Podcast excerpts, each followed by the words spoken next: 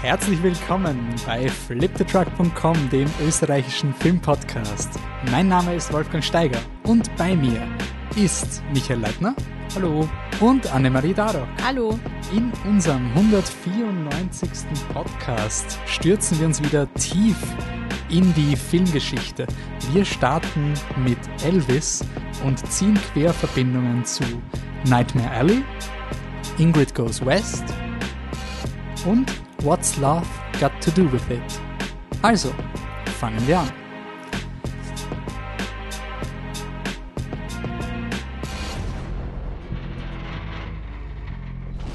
Ja, wir sind in der Chucky-freien Zeit. Äh, unser 194. Podcast ist hier.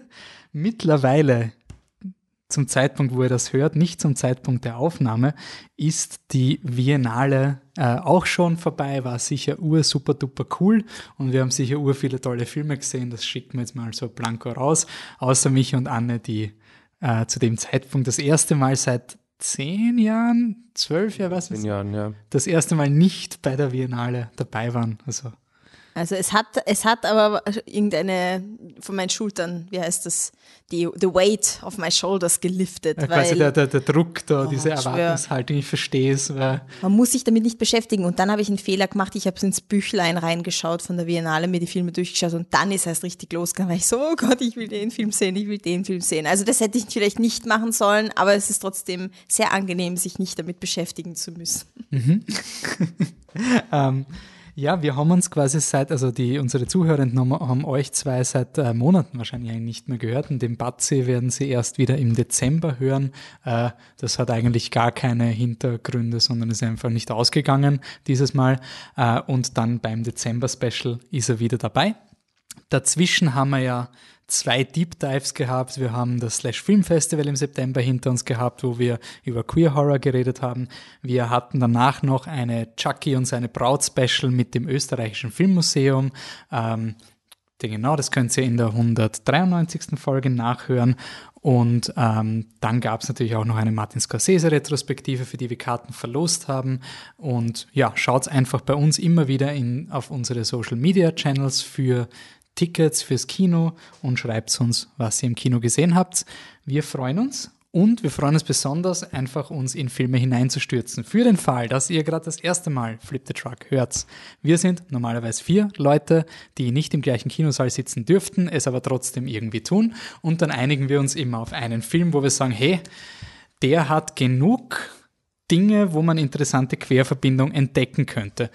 Manchmal ist es aufgelegt, also zum Beispiel bei Batman äh, war es für, dadurch, dass sich unser Flip the Truck-Titel ja auf eine Szene aus The Dark Knight bezieht, was einen Lastwagen überschlägt, war es klar, okay, der Batman vom Regisseur von Planet Affen, der wird nicht so scheiße sein. Äh, oder eben Everything Everywhere All in Once haben wir im Teamprogramm gehabt. Das ist auch irgendwie nicht so abwegig, war am Slash Filmfestival, Genrefilm.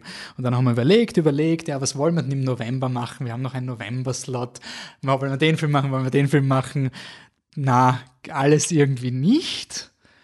Und dann haben wir uns aus irgendeinem Grund immer wieder zurückbewegt auf Elvis von Baz Luhrmann.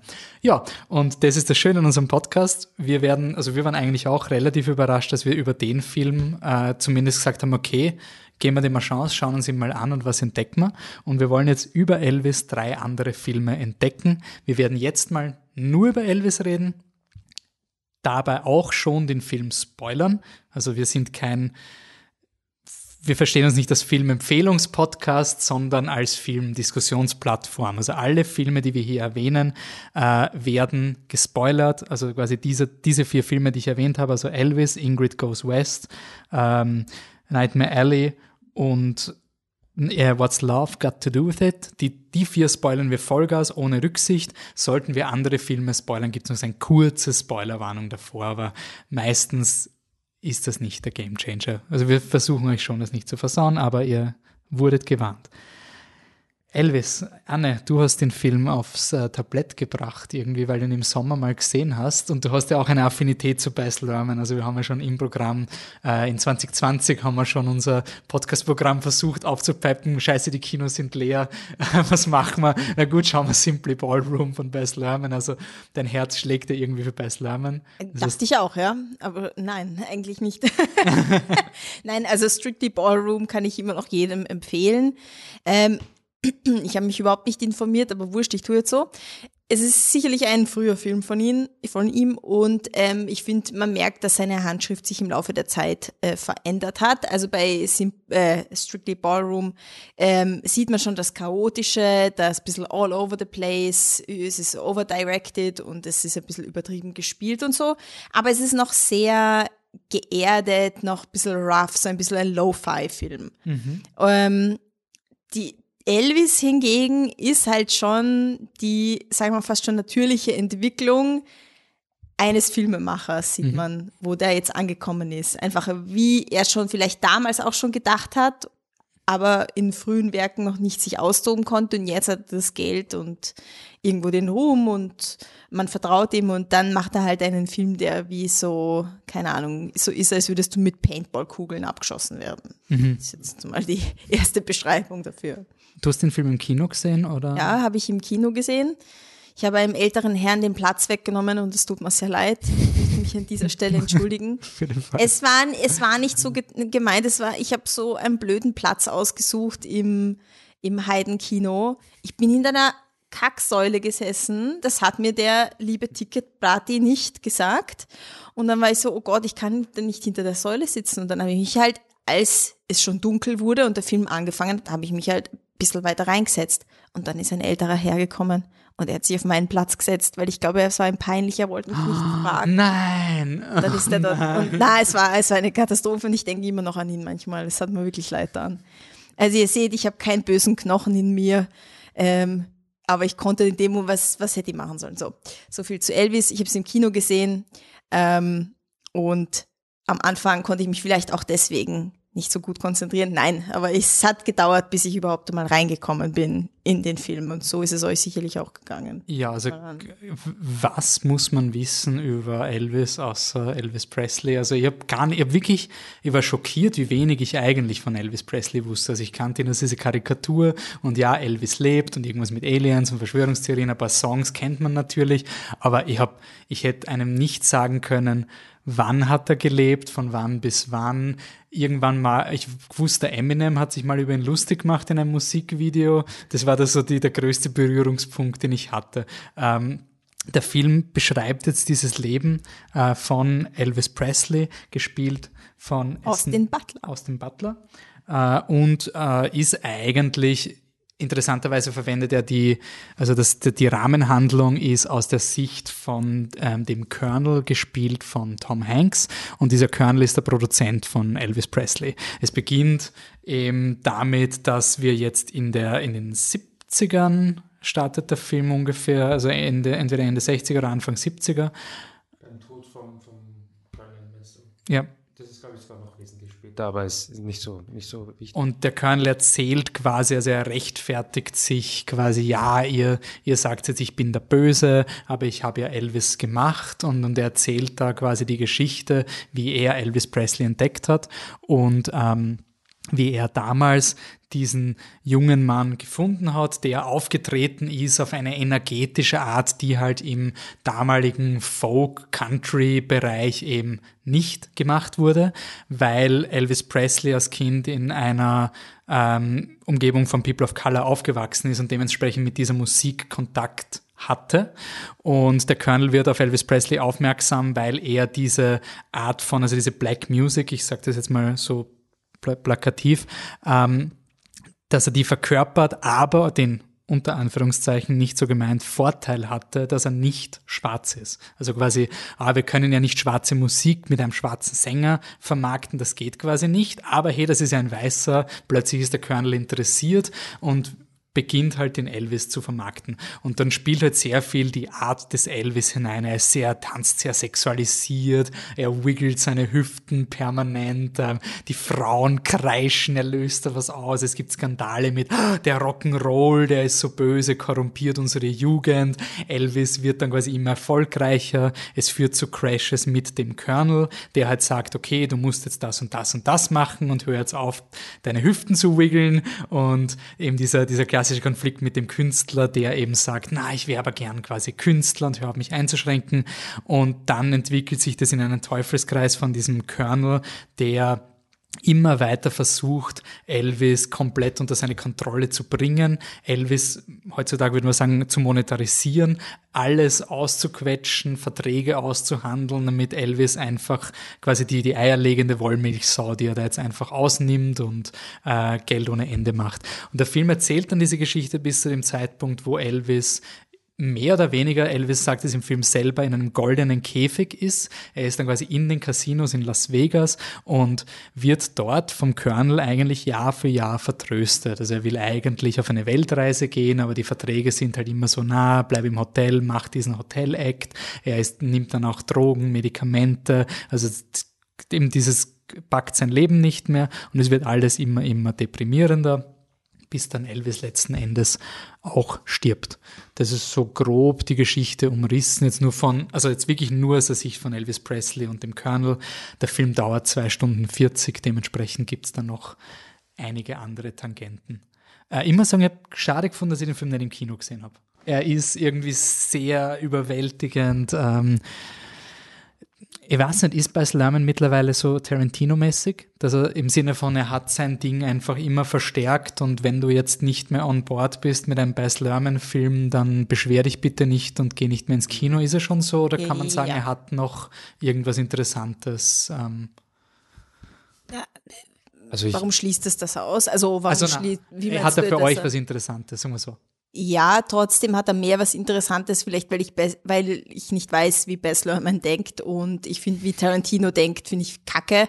Und mit ihm verstehe ich mich überhaupt nicht, würde ich mal so sagen. Deswegen kann ich mich mit ihm nicht mehr vereinbaren, aber vielleicht, wenn ich wüsste, wie der Baz Luhrmann drauf ist, ob der auch so arrogant ist und glaubt, dass er besser ist als alle anderen, dann wäre ich vielleicht auch mehr anti. Aber so habe ich das Gefühl, okay, es gefällt ihm halt so, und du kaufst dann halt das Package, so ein bisschen. Du kaufst halt das Best Package, die Zuckerwelt.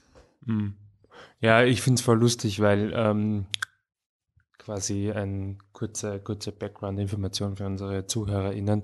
Ähm, es gibt so ein, ein File, wo wir immer unsere Gedanken reinschreiben und versuchen so ein bisschen zu brainstormen, was hat jemand in dem Film gesehen. Und da steht wirklich ein Satz drinnen von mir, ähm, wo ich meinte, es gibt ja diese Filme, wo man sich denkt, ma, die hätte ich, gut, dass ich sie im Kino gesehen habe, weil wenn ich daheim gewesen wäre, hätte ich vielleicht abgeschalten oder wäre weggegangen oder hätte aufs Handy geschaut oder was auch immer.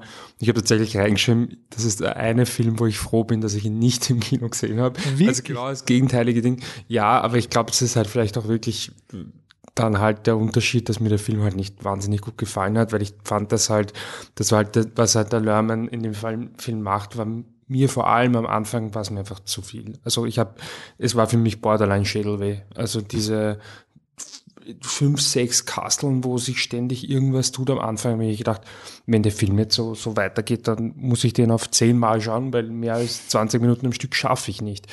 Das blieb dann nicht so und das war dann ja, auch ein bisschen, war dann ein bisschen angenehmer zu schauen, was ich dann aber wiederum irgendwo auch ein bisschen inkonsequent oder unrund finde, aber es ist wurscht. Ähm, aber das war wirklich ein Film, wo ich froh war, dass ich nicht im Kino war, weil auch wenn ich ihn, also ich habe jetzt auch nicht irgendwie ihm jetzt nicht 10 mal 20 Minuten geschaut, sondern ich habe den auf einmal durchgeschaut und ich bin auch nicht weggegangen oder auch nicht aufs Handy geschaut, aber einfach dieses zu wissen, das kann ich jederzeit tun. Ich kann hier auf Pause drücken und mich verstecken vor diesem Film. Tatsächlich bei dem, also es ist ein ganz seltener Film, wo mich das einfach das Visuelle überfordert hat in einer für mich persönlich nicht so guten Art und Weise. Leider. Ähm, okay, spannend. Ich, was, ich, was ich auch sagen muss, ich finde, er ist eine Spur, eine Spur zu lang. also, ähm, zwei Stunden vier. Ich glaube, es ist der längste Film, den wir heute im Programm haben. Nicht, nicht knapp. Also es ist schon eher knapp, weil Nightmare Alley ist zwei Ja, Stunden auch. 30 Ja. ähm, und der ist zwei Stunden 40. Ähm, aber was ich dem Film schon irgendwie anrechnen muss, ist, und das muss man, kann man jetzt ein bisschen diskutieren, so was, was ist eigentlich ein Biopic oder was sind die Ansprüche an so Biografieverfilmungen, weil ich habe ihn äh, also so das absolute Negativbeispiel, und das ist jetzt wieder ein bisschen so Anti und Pseudo, aber ist halt für mich Bohemian Rhapsody. Also das ist für mich das, äh, der Inbegriff von diesem Abfeiern, von quasi, oh, zeigen wir es den Leuten und ja, niemand wird Bohemian Rhapsody im Auto hören. Und dann sitzt Queen und sagt, oh, schau mal, schau mal, die hören das alle. Und dann zeigen sie es denen. Und der ganze Film ist sein, boah, alles, was sie gemacht haben, so, da haben sie es denen gezeigt. Also quasi, da gibt es nichts Negatives in irgendeiner Form. Ähm, ich finde es bei dem Film schon, ähm, er hat keine Aussage im guten Sinn, finde ich. Also für mich hat er eigentlich überhaupt keine Aussage, wie der Film zu Elvis steht, ob seine Musik so großartig, also er ist schon großartig und zum Schluss kommt natürlich der Lauftext mit Elvis ist der greatest thing ever und niemand hat mehr greatest gewesen als Elvis. Aber ich finde schon, das Porträt, was er da zeichnet, ist, ist unterschiedlich genug, dass du den ganzen Film die fragst, war das für die, also für diese eine Person ist einfach nur schrecklich. Also es ist einfach wirklich nicht, nicht, nicht toll, was da irgendwie ähm, passiert ist. Und auch die Beziehung zu dem Colonel und so. Also ich finde, er hat ähm, dafür, wie großartig Elvis als Musikeinfluss ist, im Vergleich zu einem Queen Biopic habe ich es sehr cool gefunden. Und auch diese Diskrepanz von diesem super Zuckerl-Ding zu den Dingen, die eigentlich passieren. Also er ist ja sehr overproduced und sehr sexy.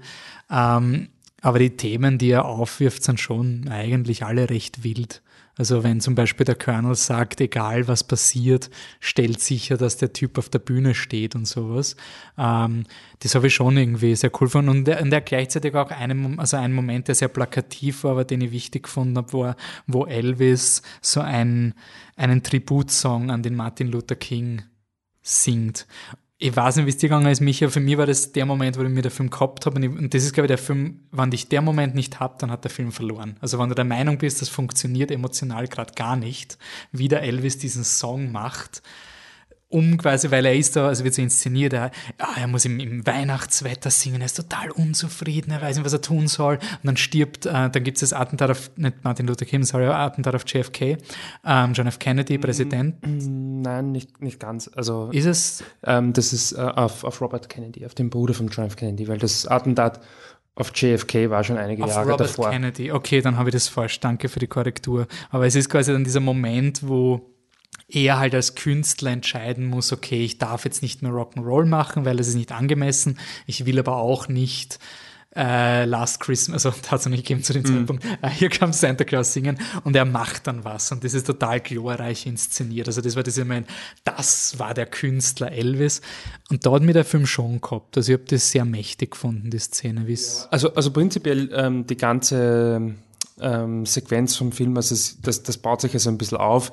Also vielleicht nur kurz, um es einzuordnen, er, er muss in die, er wird eingezogen in, in, ins Heer und äh, auch weil, oder das lassen sie auch zu, weil eben sein Ruf so, so leidet unter seinen Hüftschwingen und seinem Image und was immer. Ähm, und ich finde auch das leider, dass das in dem Film, ich finde nicht so wahnsinnig gut erzählt ist. Ich habe wirklich viel nachlesen müssen, aber es war wohl so, er kommt zurück und dann ist halt Elvis einfach vorbei. So, er ist mhm. zurück und jetzt gibt's eigentlich, ist der Elvis nicht mehr das, was er vorher war. So. Und das, was dann eben da passiert mit dieser Weihnachtsshow und so, das ist ja dann quasi sein Comeback unter Anführungszeichen. Mhm. Da ist dann schon die, ähm, die, die, die britische Welle, also da sind dann schon die Beatles und die Stones. Ähm, das heißt, da, da ist schon ein bisschen andere Musik eigentlich, aber er kommt dann eben da nochmal zurück und eben mit dieser Weihnachtsshow soll er da eigentlich auf eine gewisse Art inszeniert werden, die ihm nicht taugt. Und eh, wie du es erklärst, er stemmt sich dann dagegen mit Hilfe von Produzenten und macht dann was ganz anderes. Ähm, da, und ich fand dieser Teil des Films eben dieses Comeback, das er da angeht, das war auch das eigentlich, was mir am besten gefallen hat vom Film. Okay. Muss ich schon sagen. Ähm, das mit dem Kennedy, ich meine, es ist halt, also ich, das ist halt wirklich was, was mich ehrlich schon ein bisschen gestört hat. Ähm, der, ich bin halt da gesessen und habe mir gedacht, ähm, ich bin jetzt auch nicht so super firm mit, mit US-Geschichte, aber was ich schon ähm, zu wissen glaubte, war, dass John F. Kennedy 1963 in Dallas erschossen wurde. Und dann ähm, stirbt Martin Luther King, so John F. Kennedy kommt nicht vor im Film, ähm, Martin Luther King stirbt und ich wusste nur, das war irgendwann einmal Ende der 60er, Mitte der 60er, auf jeden Fall nach John F. Kennedy. Und plötzlich stirbt der Kennedy oder wird irgendwie, hey, das wäre erschossen worden, haben sie gerade Kennedy gesagt. Und ich so, hä? Und ich finde es das schafft der Film halt wirklich gar nicht, das irgendwie zu, also, das ist, also ich weiß nicht. Ich glaube, es hat nur funktioniert, weil ich glaubt habe, es war JFK, weil ich nicht so historisch, für mich war das ein, so, ja, Kennedy ja. war tot ja. und Elvis und weil ich so wenig über die Chronologie ich glaub, mir ist genauso gar nicht also, Ja, und er singt dann für den Kennedy fast. Ja, und, es war quasi. es war wirklich nur so, ich habe Aber du hast leider zu viel gewusst. Warte mal, mein Papa hat mir mal erzählt, dass dann noch einen zweiten Kennedy auch erschossen haben und dann habe ich, der hat doch Robert geheißen, da habe ich den gegoogelt und so, ah, das war das. Aber ich, ich finde halt, also das war jetzt nicht. Ihr zwei, ja. ja JFK und Elvis ja, ja. schreibt eine Hymne für JFK. Das habe ich vom Elvis-Film gelernt. ist immer das Gefährliche mit Biopics, und man glaubt, ja. man kennt sich immer voll aus. No. Aber das ist halt das, was, das hat mich halt wirklich schon, ich finde halt, dass er da wirklich nicht gut erzählt war. Das mhm. muss ich ihm schon, also was ist objektiv, gibt's eh nicht objektive Kritik, aber das finde ich ist schon ein Kritikpunkt, den sich der Film gefallen lassen muss, dass er das nicht gut erzählt hat. Und was halt diese ganze, was halt bei mir auch so ein bisschen das halt gebremst halt, ähm, er, er widmet es dann Candy und, und generell, er, er stellt sich auch einmal hin und sagt, ja, ich bin nicht der King of Rock'n'Roll, das ist eigentlich der Fats Domino. Dann lächelt halt der Fats Domino ins, in die Kamera, so, ah, es hat die Schwarze auch geben, cool. Ähm, aber ich finde halt, bei Elvis ist es ja so, und das ist ja auch okay, wenn Bess Lerman was anderes interessiert. Aber ich finde an Elvis eigentlich der Geschichte das Faszinierendste, und das wird im Film nur angekratzt, ähm, dass er ja quasi, dass immer diese, diese Frage im Raum steht, war er irgendwas anderes als weiß? So quasi, er war halt das, was er war halt weiß. So, und das mhm. war quasi sein besonderes Ding, was er dann irgendwie in den Mainstream gespült hat. Weil er eigentlich das gemacht hat, was die Schwarzen schon seit fünf Jahren machen, aber er war weiß und damit war das halt irgendwie Mainstream-tauglich und konnte anders vermarktet werden. Und das ist so eine interessante Thematik, finde ich, mhm. auch weil es ja in Wahrheit über den Charakter Elvis nichts aussagt. Das ist ja deswegen kein Rassist oder irgendwas. Das ist halt einfach ganz im Gegenteil, das zeigt der Film ja auch. Ähm, und ich habe aber das Gefühl, das interessiert den Film nicht so wirklich. Und er geht dem dann auch irgendwie voll schön aus dem Weg. Ähm, es gibt ja diese Late-Career-Geschichten von, von ähm, Elvis Presley, wo er sich von Richard Nixon zum Drogenfahnder erklären hat lassen, damit er halt irgendwie seine Drogen herum, wahrscheinlich seine, seine Drogen herumführen kann. Und wo er ja auch voll der Fan war ähm, davon, dass da den Hippies der Kampf angesagt wird und sowieso Beatles sind scheiße und alles. Also ich finde, in dem Film kommt es schon ein bisschen rüber, als wäre er jetzt mit Martin Luther King über die Brücke gegangen. Aber ich glaube, ganz so, ganz so war es halt auch nicht. Und wie gesagt, es wird schon so gewesen sein, dass er für damalige Zeit jetzt nicht nicht der, der ärgste Konservative war, aber so diese super progressive Seele. Also vielleicht war es so, aber es gibt, soweit ich das recherchieren konnte, gibt es keine historischen Indizien dafür, dass dem wirklich so ist. Und ich finde das halt schwierig, dass man, dass man dieses Bild halt hernimmt und das irgendwie so drauf packt auf ihn. Mhm. Ähm, also ich fand ihn da ein bisschen unehrlich. Wie gesagt, es kann sein, dass Elvis so drauf war. Es gibt halt nur eigentlich, man weiß es nicht. Mhm. Und deswegen finde ich es ein bisschen schwierig, dass er dann so der schwarzen Freund war. Ähm, deswegen habe ich auch das Gefühl, dass den Film halt was anderes an Elvis interessiert als mich. Und das ist halt immer ein bisschen schade, aber andererseits natürlich auch okay. Er muss ja nicht dasselbe interessieren. Was glaubst du, interessiert den Film? Ja, da war ich mir lange Zeit nicht so sicher, wenn ich ehrlich bin. Ähm, ich habe nämlich lustigerweise, die, die Anne hat den Film recht lange vor mir gesehen. Mhm. Er hat gesagt, ja, und am Schluss ist er traurig, weil er will unbedingt, ähm, er will ja unbedingt auf Welttour gehen, er will immer auf Tournee gehen und immer will auf die Welttournee gehen. Und das passiert dann nicht. Und ich schaue den Film und schaue den Film und schaue den Film und da kommt, das kommt nicht vor. Und ich denke mir so, was hat die Anne für einen Film gesehen? Und ich habe dann wirklich geschaut. Ich glaube, nach eineinhalb Stunden wird zum ersten Mal impliziert, dass er gerne auf Welttournee gehen würde. Und ich finde halt, für diesen Main-Konflikt, den er uns dann da über die letzte Stunde erzählt, dass das das große Drama ist von Elvis Presley, er will auf Welttournee gehen, ist es ein bisschen spät. Also, Echt? dass ich nicht einmal irgendwie, und wenn es auch lächerlich klassisch ist, aber dass er nicht einmal am Anfang einmal vom Fernseher sitzt und irgendwie Europa Ausnahme sieht, von ja. vom Eiffelturm sieht, ja, irgendein Bullshit. Ja, nein, es wird, also das, deswegen, ich hatte das Gefühl, ich weiß es ehrlich gesagt nicht, was ihn dran. Es hat ihn, glaube ich, die Person ähm, mehr interessiert als dieser Mythos. Ich finde den Mythos spannender und die, die Rassenthematik dahinter. Ihn hat, glaube ich, mehr die Person interessiert, aber gleichzeitig hatte ich das Gefühl, er weiß eigentlich nicht, wer der Elvis war, weil Also, er macht das, was er glaubt. dass ja, er genau. sehen will, Das, ist, das hat mich schon ein bisschen gestört, muss ich. Also mir hat er leider Gottes nicht so gut gefallen, der Film, obwohl ich prinzipiell schon finde, dass das eine coole Herangehensweise ans Thema Biopic ist. Aber ja, bei mir hat es leider Gottes nicht so gut funktioniert. Aber was würdest du gut finden? Also wenn du meinst, der macht ein paar Dinge anders als Biopic? Naja, die ähm, Musikszenen insbesondere fand ich sehr cool und auch wenn ich der Meinung bin, dass es overdirected ist, es war prinzipiell, ähm, finde ich es ja cool, wenn ein Regisseur all out geht und äh, quasi alles hineinwirft. Und irgendwo hat mir schon getaugt, dass er, er war halt, finde ich, genau dazwischen. Er war nicht das, da, dadurch, dass er so lang war, hat er sich das halt irgendwie auch leisten können. Du hast ja diese ultraklassischen Biopics, kommen noch zu einem hey, am Anfang ist die Person ein Kind, am Ende ist sie alt und stirbt. So. Elvis wurde nicht alt, aber quasi von Anfang bis Lebensende so. Und er war das eigentlich schon ein bisschen, aber dadurch, dass es so lang war, konnte halt jeder dieser Lebensphasen so halt genug Raum geben, als wäre es quasi ein, wären es quasi mehrere Filme, die jeweils fokussiert sind. Und das fand ich eigentlich schon ganz cool. Also dieses Gefühl zu haben, okay, es geht jetzt nur ums Es Comeback. ist nicht nur diese eine Szene, wo er mal als kleines Kind irgendwo hingeht oder sowas. Genau, genau. Das, also das fand ich an sich schon cool. Ähm, vielleicht wäre es halt gescheiter gewesen, wenn diese drei Filme nur ein Film gewesen wären. Aber ist ja egal. Aber das fand ich prinzipiell, ich finde ihn jetzt nicht super schlecht im Film oder so und ich würde ihn gern mehr mögen. Aber es, also bei mir persönlich hat es nicht so gefunkt. Anna?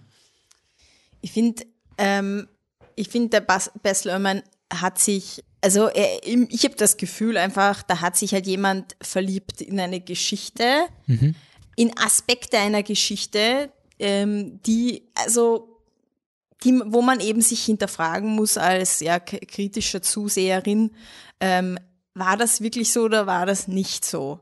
Und eben, ich, ich bin ja eher jemand, der gerne den Illusionen erliegt und Dingen glaubt. Ich will auch bei Reality TV, will ich nichts hören, wie es hinter den Kulissen abgeht und so. Ich will, dass das echt ist in dem Moment und dann passt das. Also eigentlich habe ich nichts dagegen, aber eben wegen, wegen der Thematik mit den, mit den People of Color und so, und einfach wichtige Themen, da kann ich es nicht zulassen, dass ich dem Bass einfach seine Zuckerwelt halt abkaufe. Und das stört mich dann halt auch, wenn ich mir das Gefühl habe, ah, jetzt finde ich ihn voll cool, aber war wirklich so cool. So, das, das, das taugt mir dann halt nicht. Aber trotzdem, ähm, fand ich, fand ich den Film schon cool zum Anschauen. Ja, den Anfang mochte ich überhaupt nicht, aber spätestens, wo er dann kommt und sein erstes Konzert spielt, war ich halt voll drinnen. Und wo ich eben auch finde, dass man sieht, dass er projiziert, dass er seine eigenen kleinen Sachen rauszieht oder sich die, sich die Figur Elvis einfach selber zusammengebaut hat, ist einfach, wie streng die Rollenverteilung ist, wenn man halt gut und böse betrachtet in dem Film, weil der Colonel ist einfach das personifizierte Böse Ja. du hast null Mitleid mit diesem Mann und der Film will das auch gar nicht. Das ist einfach ein, ein böser, manipulativer Arsch, der den Elvis unterdrückt und dem nur das Geld vom Elvis will und so weiter und sich denkt, na, das ist mein Objekt und mit dem mache ich, was ich will. Und der Elvis ist halt dagegen, das extreme Gegenteil, weil es ist ein Film der Extreme. Er ist halt der naive Dummi, der von, der irgendwie auch das Opfer von Umständen ist die ganze Zeit. Also, er macht Dinge, die sind fehlerhaft, die sind nicht gut, er ist ein bisschen abusive, er nimmt Drogen und so weiter, benimmt sich nicht immer so toll, aber du hast nie das Gefühl, der Elvis könnte ein bisschen an seiner, an seinem Charakter arbeiten, weil das it's on, it's a you problem, sondern nein, es ist immer a world problem. Also die Umstände machen ihn, Also machen später Vater nimmt Drogen, er geht Genau. fremd quasi. Das, es ist, aber das hat aber nicht mit ihm zu tun. Das hat ihn, Ja. das Leben hat ihn dorthin geführt, weil er war ja eigentlich nur ein naiver Dummi, also ein guter Bur, Mhm. weißt so ein lieber Bur. Und ja, man hat ein bisschen was falsch gemacht, aber ich meine, du siehst ja, warum. Du siehst ja, warum er das falsch gemacht hat. Also der Film spielt da halt mit diesen ganz krassen Extremen. Mhm. Und eben eine Sache, woran man, finde ich, auch erkennt, dass er halt einfach sich die Figuren ausgedacht hat, ein bisschen, oder wo ich das Gefühl hatte, war da wieder Priscilla, weil ähm, ich meine nicht, dass ich jetzt so viel über sie weiß, aber ich Kannst du einen Kontext geben, wer die Priscilla ist? Priscilla ist die Frau von Elvis Presley. Er ähm, war ja im Heer und da war in Deutschland stationiert und hat sie ähm, dort kennengelernt, ein 14-jähriges Mädchen. Ja? Und ähm, er hat sie dann mit nach Amerika genommen und sie dann später auch geheiratet und so. Also ja, es, ihr könnt euch euer eigenes Ding dazu denken, ja. Und im Film wie wird es da dargestellt? Elvis sitzt halt in dem Haus, wo er mit den anderen Soldaten wohnt und sie kommt halt zu ihm ins Zimmer und ist voll so cocky und freches Mädel und ja, ich rede jetzt mit dem Elvis und ich mache sogar die Tür zu, wenn ich will, weil ich bin so cool und, mhm. und er so, Ma, du bist ein Mädel, du bist ein, so ein besonderes Mädel, you are so special, mit dir kann ich so reden und sie so, Ma, dankeschön, cool. Also so total die Überhand in der Situation und so später leidet sie ja eh unter ihm und so, aber sorry, die Situation wird nicht so gewesen sein. Also das kannst du mir nicht erzählen, dass ein 14-jähriges Mädchen anno dazu mal ähm, einfach ins Zimmer von Soldaten einmarschiert ist und, und da einfach die Situation in der Hand hatte. Also das, und da denke ich mal, das hast du ausgedacht. Ja, das, also, das wolltest du so sehen, Bess. Weiß ich nicht. Ich habe den Film ja nicht gesehen, aber das ist ja auch etwas, was Bess Lerman ja seit Great Gatsby auch ein bisschen macht. Dieses, du erzählst eine Geschichte in der Vergangenheit, aber mit so, wie du sie jetzt erzählen würdest. Also da war ja das ganz berühmt beim Soundtrack von ähm, Great Gatsby, dass er halt moderne Musik verwendet hat, weil er gesagt hat, hey, so würden die jungen Leute heutzutage Party machen und um diesen Spirit einzufangen. Das ist ja bei dem Film auch manchmal so, dass gewisse Musik eingespielt wird, die definitiv nicht, also ich kenne mich nicht so ja, ja, nein, es also, gibt neue Da waren schon ja. Dinge, die ich nicht ja. in den 70er Jahren verortet hätte. Oder auch wenn Leute so reden. Also für mich ist das ein bisschen dieses Extrem, was dann ein interessantes Stilmittel ist, was aber gefährlich wird, wenn du halt ein Biopic hast. Ja. Das ist, also ich finde bei dem Film, ich finde es interessant, ich war bei dem Film nicht so ich habe es nicht so schlimm gefunden, weil es für mich so offensichtlich fake war. Also für mich war das so, das, das war Bohemian Rhapsody, ja, glaube ich, oh, das ist genauso passiert und der Freddie Mercury ist der beste Mensch auf dem Planeten und Rami Malek kann gut schauspielen. Nein, alles gelogen. Um, und bei dem Film war es irgendwie so auf der ersten Szene war es für mich so ein, das ist ein Experiment, was zufälligerweise Elvis Presley, also wir haben schon einmal darüber diskutiert bei dem Steve Jobs Film, so quasi ich glaube nicht, dass viele Leute das so sehen, weil viele Leute, warum gehst du in ein Biopic? Du siehst, mhm. du glaubst halt, dass du da was Echtes siehst. Das ist schon irgendwie der Anspruch an, von vielen Leuten. Mhm. Manchmal gehst du dann halt in einen Diana-Film und siehst Spencer und bist überrascht, aber das ist dann eher die Ausnahme. Und ich finde, dieser Film ist so gerade dieses Zwischending, wo du nicht weißt, ist er Spencer oder ist er einfach nur naiv ja. und überstilisiert. Also er ist irgendwie so ein interessantes irgendwas. Ein Erklärungsversuch, warum es mich bei dem Film ähm, stört, dieses Spiel mit der Wirklichkeit und bei beim Jobs, Steve Jobs Film nicht, weil der Steve Jobs in dem Film nicht so in den Himmel hochgehoben wird. Im Gegenteil. Genau. Mhm. Und, und wenn aber eine Figur für, für wirklich auch jetzt wirklich gesellschaftspolitische Dinge halt gefeiert wird, wo ich sage, das war ein echter Mensch, mhm dann stört es mich ein. Also in dem Fall, dann, dann, dann weiß ich nicht, warum du ihn jetzt so feierst. Weil im Endeffekt, was sagst du dann mit dem Film? Dann sagst du, der Elvis war so geil. Mhm. Also das ist deine Aussage im Endeffekt, weil es halt so zentriert ist auf einer echten Person und mit anderen echten Personen in seinem Umfeld. Wisst ihr, mhm. wie ich meine? So, das ist dann für mich, wie gehe ich dann raus aus dem Film? Wenn ich quasi alles abschalte in meinem Kopf, denke ich, genau das, was mir der Beister über den Elvis gesagt hat, ja. Armer Dummi, der super cool und progressiv war für seine Zeit und durch die Umstände wurde er zu einer alten Suffnase gemacht. Ja, aber es ist schon ein bitterer Nachgeschmack durch das Ende, oder? Es ist schon ein bisschen so ein Wasted Potential. Äh, blöd, ja, aber er ist ja immer noch der, der Märtyrer dann. Dann ist er ein Märtyrer. Ist ja auch was Gutes unter Anführungszeichen. Also es ist ja in Ehre, Ehre quasi gestorben, weil sie ihm das verhindert Naja, aber ein Märtyrer so. wäre halt quasi ich finde schon, dass halt dadurch, dass er dieses Opfer ist, ist er halt nicht in dieser, also ein Märtyrer würde ich erwarten, dass es eine Person wird, die Opfer bringt für ein Ideal.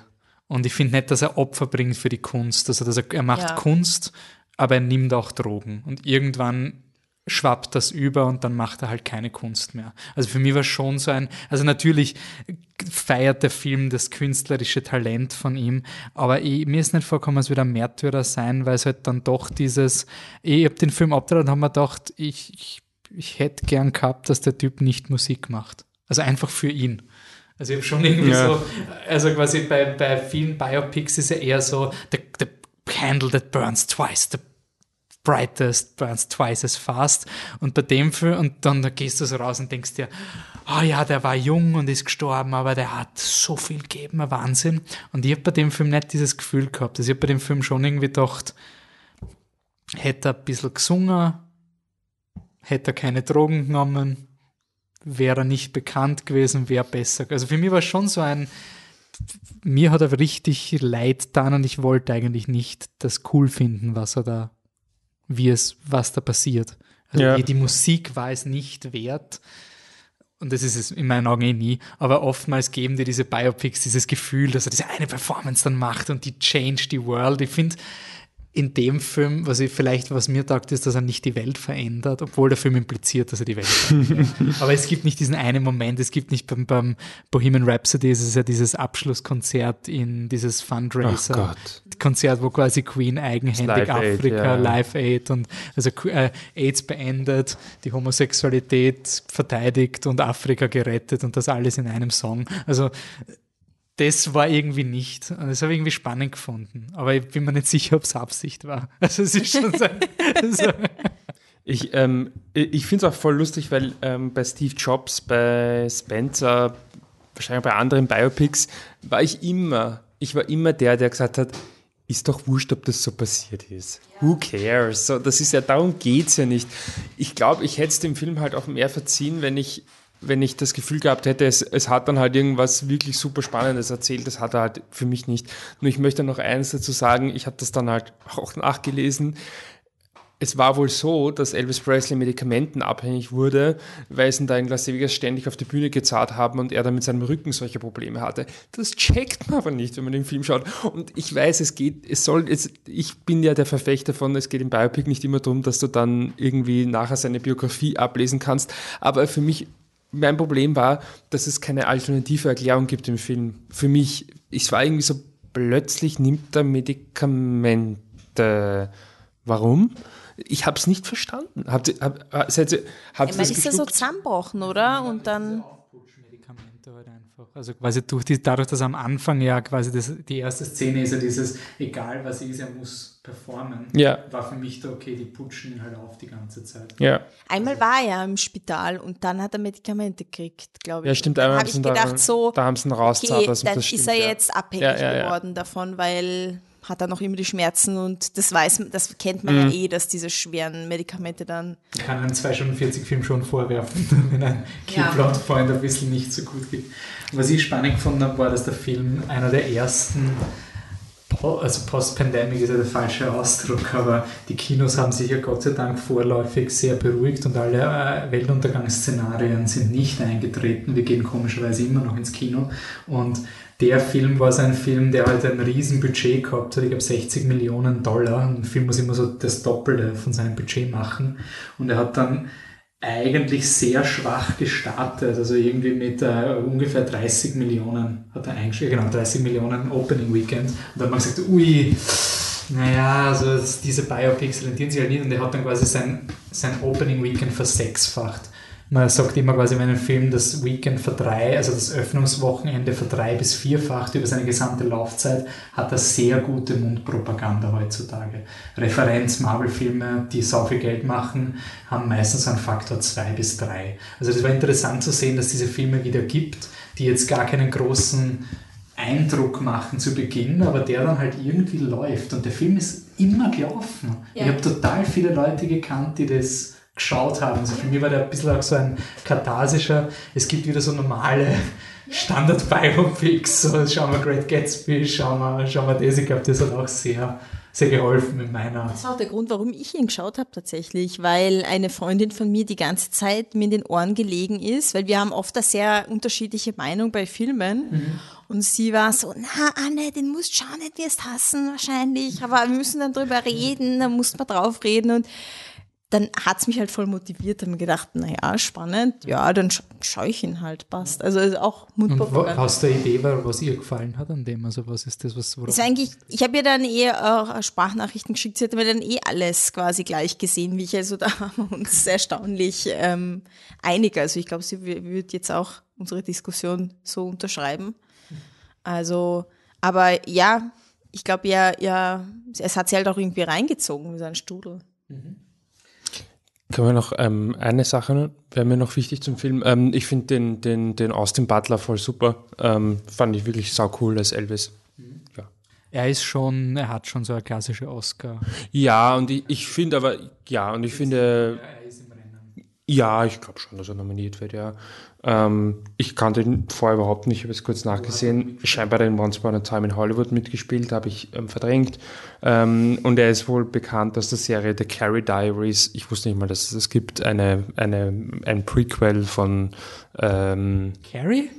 Sex and the City. Okay. Carrie Bradshaw. Ich habe mir doch die Stephen King Carrie. Nein, nein, nein, eine Serie, wo es scheinbar um die, um die Jugend von, von Carrie Bradshaw geht und er ist da. Stephen King Version von The Carrie Diaries. Ich auch. Speaking of Stephen King, erster Deep Dive geht gleich mal. Also wie gesagt, jetzt beginnt dieser Moment, wo wir die drei Filme abbiegen, die kontrastieren werden zu Elvis Presley. Ähm, ich wollte ein Biopic, ein zweit, wir haben ein Biopic noch in unserem Programm. Ich wollte ein zweites reinvotieren, hat der Patzi gesagt, nein, unser Qualitätsanspruch ist, wir müssen schon interessante Verbindungen machen. Zwei Biopics, das ist Leben. Und da hat er recht gehabt. Deswegen Nightmare Alley von Guillermo del Toro. Äh, Guillermo del Toro und Kim Morgan. Der Film ist 2021. Nee, er war in zwei, drei Kinosälen, glaube ich. Zu dem Zeitpunkt in Österreich wahrscheinlich. Den kleinsten. Den Nicht? kleinsten, Ich ja. glaube, in Österreich hat er direkt einen Disney Plus Release bekommen. Na, wir haben ihn im Kino gesehen. Ja. Ja, ja, er ist im In Kino winzigen kaufen. Ja. Saal. Im De France, glaube ich. Ja. Oder im Votivkino. Ähm, also Guillermo del, Guillermo del Toro, mittlerweile ja Oscar-Gewinner, kennen wir vom Monster-Movie, MX-Movies about Monsters. Also ist ein genialer mexikanischer Regisseur, wo es immer darum geht, dass der Monster ist eigentlich nicht das Monster, sondern die, die Menschen sind die Monsters. Das ist wurscht, ob es Roboter sind, die Monster punchen, wie Pacific Rim, äh, Shape of Water, wofür er den Oscar gewonnen hat, äh, wo es um eine Liebesbeziehung geht, äh, Hellboy, was kennen wir denn noch dazu? Ich glaube, Blade ist so quasi die Internetmeinung, warum man, warum er super ist. Blade 2, glaube ich. Ja, und der- quasi dieser erste harte Superheldenfilm zu einer Zeit, wo man noch froh war, wenn Superheldenfilme rauskommen. Und der Geistfilm ist auch sehr beliebt. Wie heißt er? Hans Labyrinth. Pan's Labyrinth, natürlich. Pan's Labyrinth. Leute, Leute. Den habe ich nicht mal gemeint, aber ja, natürlich Pan's Labyrinth und äh, Crimson Peak habe ich gemeint. ist auch, hat auch einen Also- gewissen Kultfaktor. Top, top, top, top Regisseur.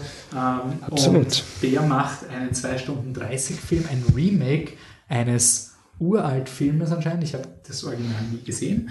Ähm, ich will es aber irgendwie schon jetzt wegen, also einfach wegen Del Toro ist es irgendwann werde ich schauen. Und ich glaube, es hat sogar so eine Aktion gegeben vom Gartenbaukino, wo sie diese beiden Filme back-to-back Oh, gespielt das ist hätten. cool. Ich wollte damals noch nicht in Kinosäle gehen. Ähm, jetzt würde ich schon schauen. Ähm, es geht um eine Figur, deren Namen nicht vergesse, äh, Stanton Carlyle, danke Michi für die Doku, ähm, gespielt von ähm, Bradley Cooper. Und den sehen wir zu Beginn des Filmes, wie er ein Haus anzündet, irgendeinen Raum anzündet, dann einen Zug nimmt und einfach so lange fährt, bis der Zug auf, also stehen bleibt und er rausgeworfen wird. Dort kommt er dann ähm, in, die, in den Kontakt zu Schaustellern auf einem Jahrmarkt und beginnt sich da ein bisschen einzuleben in diese Welt von den Schaustellern. Ähm, der Leiter von diesem, oder einer der, der wichtigsten Personen in diesem Jahrmarkt ist der, ähm, der grüne Kobold, ähm, na, wie heißt er? William Dafoe. Willem Dafoe. Ähm, und der quasi nimmt den Bradley Cooper ein bisschen unter die Fittiche und erklärt dem Bradley Cooper Charakter, also dem Carlyle, wie man das macht, wie man die Freaks anheuert. Weil quasi dieser Karneval ist, das, ist halt so eine Freakshow und da stellen sie Leute aus. Da gibt es natürlich, wir sind ein Hollywood-Film, wir sind natürlich unfassbar schöne Menschen in dieser Freakshow sind. Also Rooney Mara ist da die Electric Lady beispielsweise und solche Sachen. Äh, und dann gibt es natürlich diese Freaks, die so im Käfig gehalten werden. Die Geeks. Die, die Geeks, die ein, einen Händel fressen vor den Leuten. Also es wird dann gleich einer der ersten Acts, den der Bradley Cooper sieht, ist eben so ein Geek, der in einem Käfig ist und dann wirft ihm der William Dafoe einen Händler runter und die Leute schauen dazu, wie der Typ dieses Händel frisst. Und ähm, da war der irgendwie so, ach, das Händel einbeißt. Ich habe schon ein bisschen Angst gehabt. Also, aber das war für mich so, ein, ja, passt, geht, passt schon wieder. Und es ist eben diese Geschichte von dem Carlyle, wie der da den ähm, wie soll ich sagen, die, die Werkzeuge von diesen Schaustellenden lernt, herausfindet, wie man wie man sich ausgibt, äh, was ist die Show, was ist die Story, die du erzählst und wie er als Illusionist oder als Mentalist wahrgenommen werden kann. Also wie geht es durch, wenn du in einem, vor einem Publikum stehst und sagst, oh, ich habe da eine Augenbinde, aber du vorne, du hast doch eine Uhr, die gehört deinem Vater. Oh, wo hat er das gewusst? Also diese Codes, wie die Schausteller untereinander kommunizieren äh, und er beschließt dann gemeinsam mit der Figur der Rooney Mara, äh, Reis auszunehmen, weg von diesem Karneval zu gehen und halt Big Fat Cash zu machen als großer Mentalist. Und da kreuzen sich dann die Wege mit einer Figur, die von der Kate Blanchett gespielt wird, äh, die Dr. Ritter, die, die durchschaut natürlich, dass er ein Trickbetrüger ist. Er stellt sie trotzdem bloß, weil er halt gut improvisieren kann und dann beginnt so ein bisschen ein wie soll ich sagen, ein Match zwischen den beiden Leuten. Also wer hat quasi, wer, wer, wer ausmanövriert den anderen und der Bradley Cooper erkennt dann, ah, da gibt es einen potenziellen Typen, den könnte ich als Mentalisten verarschen und da wird massiv viel Geld fließen und es wird aber immer klarer, dass dieser reiche Typ, der von Richard Jenkins gespielt wird, dass der echt heikel ist. Also mit dem sollte man sich nicht anlegen. Die, die Kate Blanchett sagt da mehrmals, puh, das ist zu heikel, also wenn es den verarscht, dann uh, viel Spaß.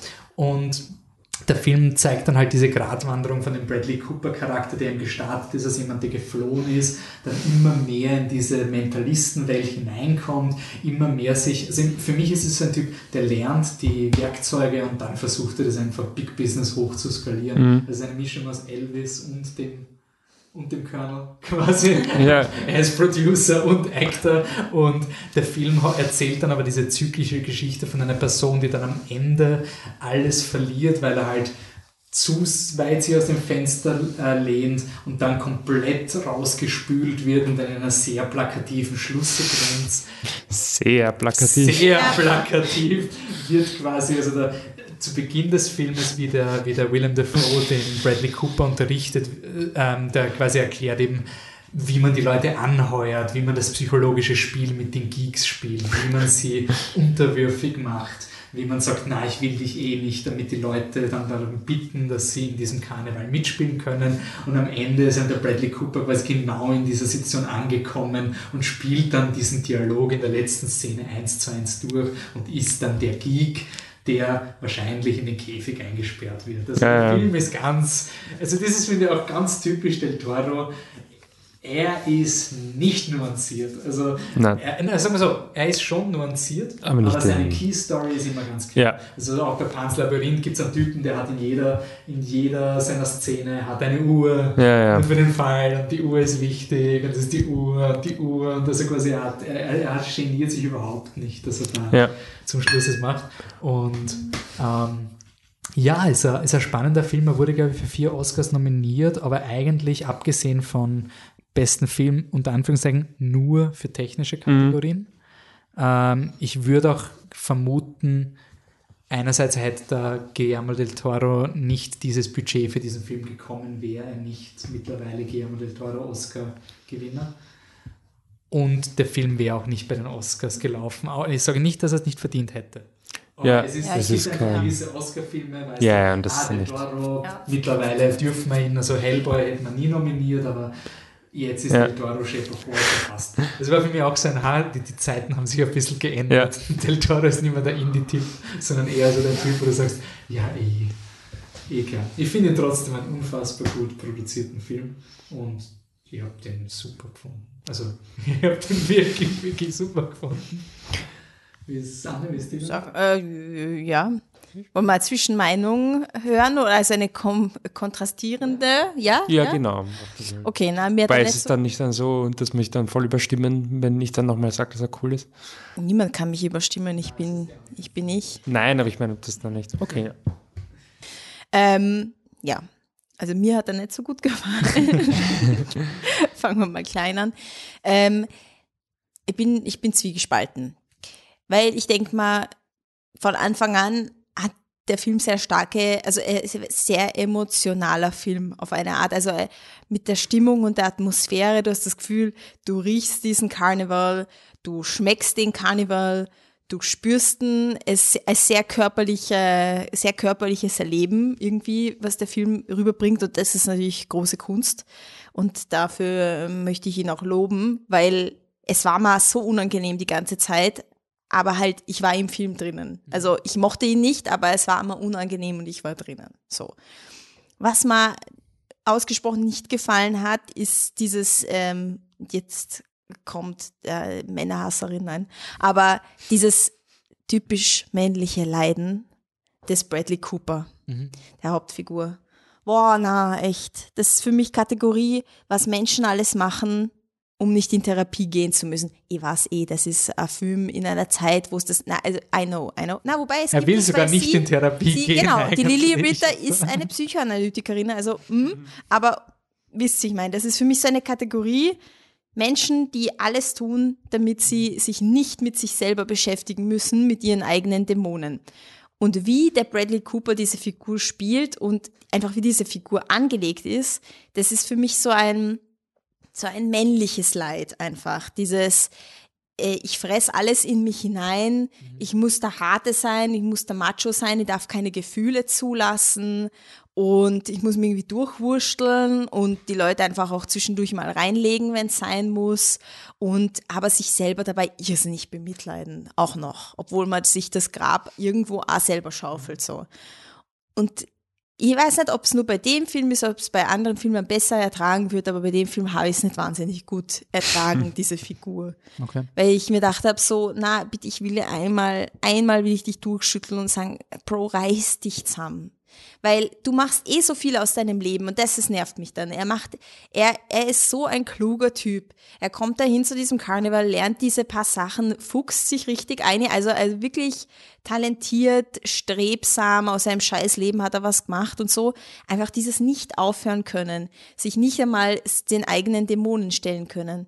Das, das ist mich so angegangen. Ich war so hass und on the edge wegen, wegen Mr. Carlyle, also es hat mich wirklich fertig gemacht. Aber, aber der ist ja eine schreckliche Figur, oder? Also ich, der Film feiert ihn ja nicht. Der Nein, das ist jetzt nicht. Auch nicht. Aber nicht diese Art von Geschichte. Nein, nein, genau, genau. Und am Ende, dass er zum Geek wird, habe ich mir gedacht, der geschieht da echt recht. Na, geschieht da wirklich recht. Weil du gehst mir jetzt schon die ganze Zeit auf die Nerven, freue mich schon, wenn du in den Käfig kommst. Ja. Na, also, aber es hat mich irgendwie, mich persönlich hat es äh, hat's echt ja. fertig gemacht. Ja. Also ich, ich, kann das voll gut nachvollziehen, weil ähm, mir ging es einerseits ähnlich und andererseits halt genau du anders. es, wenn die Leute scheitern. Ich, ich, war halt wirklich so, für mich war es ein bisschen ein fröhlicher Film für mich. für mich war es halt ein bisschen so ein Flashback in, in, in meine Jugend oder äh, wie ich halt früher Filme wahrgenommen habe. Also es war richtig so, ich habe mich so wohlgefühlt auf eine Art, weil es ist so klar, wie dieser Film ausgeht in Wahrheit. Ja. Die ganze Zeit ist klar, Bradley Cooper wird ein Geek, Bradley Cooper wird ein Geek. Und ähm, ich habe eine dreiminütige Szene, wo ich dir genau erklären werde, was am Ende passiert. Und ähm, ja, es ist quasi ja wie ein, wie ein ähm, Spoiler für The Star is Born. A Star is Born, wo er am Anfang ähm, an der an der Werbedings vorbei fährt und sein Kopf in der Schlinge ist. Quasi genauso ein Foreshadowing. Ich habe gerade Star is Born gespoilert, Entschuldigung. ähm, Somit haben wir unsere Regel gebrochen mit Spoiler. ich habe noch dir gespoilert, oder? Ich habe ihn, du hast ihn noch mir gespoilert. Ja, ich habe ja, ihn bis heute nicht gesehen. Du hast ihn bis heute nicht gesehen. Ja, er bringt sich um. Du weißt eh schon alles. Spoiler für The Star is Born. Ich schneide es dann vorher rein. Ja, ähm, Entschuldigung. Aber genau, so ist es halt da auch quasi sehr obvious. Mir hat das halt extrem getaugt und ich habe mir schon. Sozusagen, der Michi mag es wirklich gern, wenn die Leute scheitern im Kino. Ja, uh, weil, weil das halt, Gönnung. weil das halt auf eine gewisse Art und ich gebe es auch gerne zu, vor allem wenn Männer scheitern, ähm, ist, das ist einfach the, the nearest way to my heart. Das ist einfach dieses, ich weiß genau, das wird urtraurig am Ende. Und dann ist er, er da. Er grinst, er grinst und, es nicht. Und er ist halt dann der Geek und ich habe, das ist so traurig und das ist so geil. Und gleichzeitig habe ich ein bisschen ein schlechtes Gewissen, weil all das, was die Anne sagt, quasi so als zweite Person in mir drin sitzt und ich mir denke so, also wirklich, Michi, mit dem brauchst du jetzt aber echt kein Mitleid haben. So, und, und du, das ist ja so obvious und quasi eh, was Diana halt sagt, ja, dieses, dieses männliche Leiden und so, ich sehe das auch alles, ja, sehe ich alles ein, aber es war halt für mich, es war einfach so cool. Ich fand es einfach so schön, dieses Nee, ich finde. Und diese super plakative Geschichte, dass er am Ende der Geek. Na, ich fand's halt, ich mag einfach dieses, ähm, diese Art von Traurigkeit, wenn einem, einem Menschen, und ich meine, einer meiner Lieblingsfilme ist Raging Bull, wenn einem Menschen quasi alles in die Hand genommen wird und er in die Hand gegeben wird, er hat ein Talent, er hat alles, was er braucht. Und er fuckt einfach ab und am Ende ist er halt im Häfen oder halt Blatt oder ist irgendwo im, im Käfig und ist ein Geek. Ich, Ja. I love it. Und er ist auch eine schreckliche Person, oder? Also Ja, ich absolut. finde, ähm, er ist, er ist wirklich. Der hätte so viele Möglichkeiten eigentlich. auszusteigen und er schafft es einfach nicht. Ja. Das ist etwas, was mich halt sehr fasziniert. Ja, es fasziniert Nein. mich einfach. Es fasziniert. Ja, das stimmt. Ich mag solche Filme. Ja, voll. Voll. Mhm. Männer, die scheitern, super. Aber ich finde, es ist was anderes, als wenn man es vergleicht mit Joker beispielsweise, der sich ja sehr suhlt in diesem, also auch wenn man den Vergleich mit Elvis macht. Hm. Ähm, ich finde nicht, dass man bei Bradley Cooper eine Opferdynamik in irgendeiner Form Ja, hat. das, das wollte ich nämlich eh auch, auch sagen, dass, dass mir das jetzt im, eh wirklich im direkten Vergleich zu Elvis ist das etwas, was mir halt jetzt, und gar nicht, dass das eine besser ist oder das andere schlechter, nur ich mag es viel mehr. Bei Elvis hatte ich das Gefühl, er ist quasi der, der Beifahrer seines, eigenes, seines eigenen Lebens. Er kann immer nur schauen, was machen die anderen mit mir und am Ende kommt raus, naja, das, was die anderen mit mir machen, ist ziemlich scheiße und ich sterbe jung und äh, bin traurig. Und äh, Bradley Coopers ähm, Figur war halt für mich viel mehr, ich habe alles selber im Griff, aber ich fass aus. Das finde ich persönlich einfach interessanter und Ja. Nein, ich Anregender. find, ich habe ich hab den Schluss heute, es, ist, es schaukelt sich immer weiter auf. Also er hat so viele Grenzübertretungen dann gegen Ende, die einfach, wo du sagst, hey, das ist schon, wie kannst du glauben, dass das funktionieren könnte? Also das ist einfach gerade so ein Gamble. Was mir an dem Film so gefallen hat, war gerade, das ist ein bisschen Meta-Film schon. Ich habe nicht gewusst, worum es in dem Film geht. Und Del Toro ist halt auch bekannt für fantastische Elemente. Und ich habe diese Spannung sehr interessant gefunden. Dass ich den ganzen Film nicht gewusst, wie fantastisch der Film wird. Ich war eigentlich sehr überrascht, dass er gar nicht fantastisch ist. Also überhaupt nicht. Und ähm, das, das hat mir extrem gefallen, weil er ein bisschen, also war, es war ein bisschen so eine Scooby-Doo-Folge, nur dass man nicht aus der Sicht von den Detektiven ist, sondern aus der Sicht vom Bösewicht, der den, der den Plan hat, wie er das mit der blutdurchtränkten Frau macht und wie er den Geist inszeniert. Und du schaust quasi dem Bösewicht zu, wie er dann am Ende äh, ziemlich einfährt äh, mit seinen Sachen. Und ich habe ihn filmtechnisch wahnsinnig gefunden. Also, wow. Also, es ist wirklich, wow. wirklich schön zum Anschauen. Ähm, Ich finde auch ähm, die, die SchauspielerInnen, halt, ich meine, das ist halt, ja, gut, die haben einfach einen All-Star-Cast zusammengestellt, ähm, weiß nicht, jetzt Guillermo del Toro so die großartige Schauspieler-Regieleistung überhaupt vollbringen musste, die sind einfach alle gut. Ich bin halt ein Sucker für Bradley Cooper, er ist wahrscheinlich voll der Duschbag und wählt sicherlich republikanisch und spielt in diesem Chris Pratt in der Bar quasi. ja, spielt in diesem furchtbar American Sniper die Hauptrolle. Aber ich finde ihn halt, also ich, ich, ich finde ihn als Schauspieler halt wirklich, wirklich gut persönlich. Ähm, mit der äh, Rooney Mara geht's mir genauso. Das auch immer, immer wenn ich, also außer der Duschback-Part wüsste ich nicht, dass sie ist. Aber ähm, das auch immer, wenn ich die sehe. Immer. Ja, Dragon Tattoo. Ja.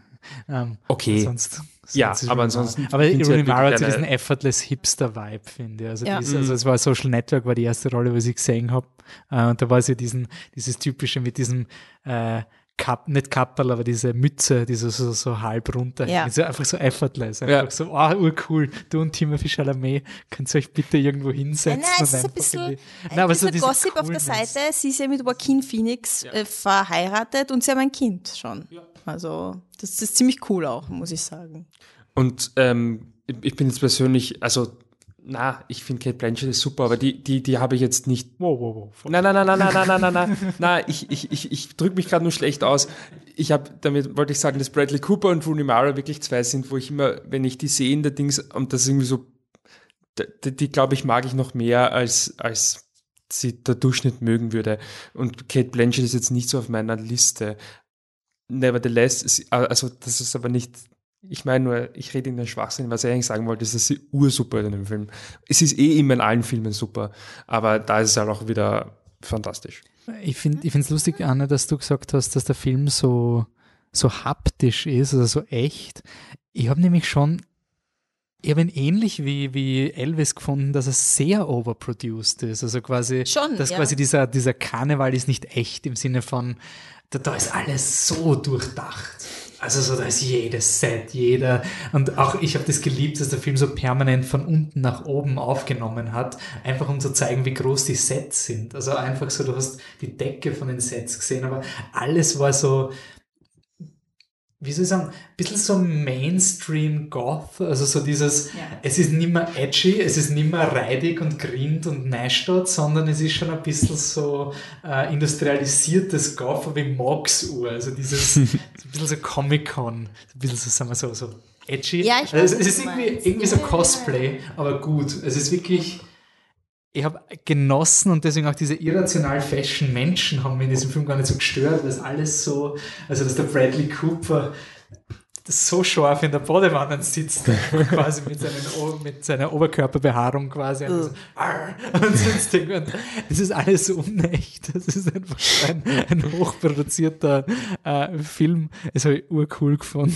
Ich weiß nicht wieso, aber es war so unrealistisch. Deswegen war ich überrascht, dass du es so grindig empfunden hast. Das? doch, ja, doch, doch. Ich, äh, ich finde einfach äh, die ersten Szenen vom, vom Karneval, ich finde, man spürt trotzdem, also man ist irgendwie sehr nah dran an den Menschen, ist schon oft irgendwie nah gefilmt, glaube ich, und ich habe irgendwie das Gefühl gehabt, sie sind schon irgendwie auch dreckig und ein bisschen Mhm. eklig und der, die Farben einfach, die haben wir schon sehr suggeriert, als wäre man dort. Also ich habe irgendwie das Gefühl, ich kann den Karneval spüren, obwohl ich es extrem over, also überproduziert fand, aber vor allem später in der Stadt Mhm. fand ich, war es wie so ein, wie so ein Art Deco, Abklatsch, Ja, ja, es ist Gatsby, ganz, es ist ganz Spaß, Marmor, so. Marmor beladen Genau. und super clean dann ab da. Also das, das, da habe ich es dann nicht mehr so gespürt, aber davor, oder die, Kälte schon, aber, aber nicht mehr so wie beim, beim Karneval. Und ich finde tatsächlich, ich liebe Kate Blanchett, aber ich fand, sie hat, also ihre Figur war so übertrieben.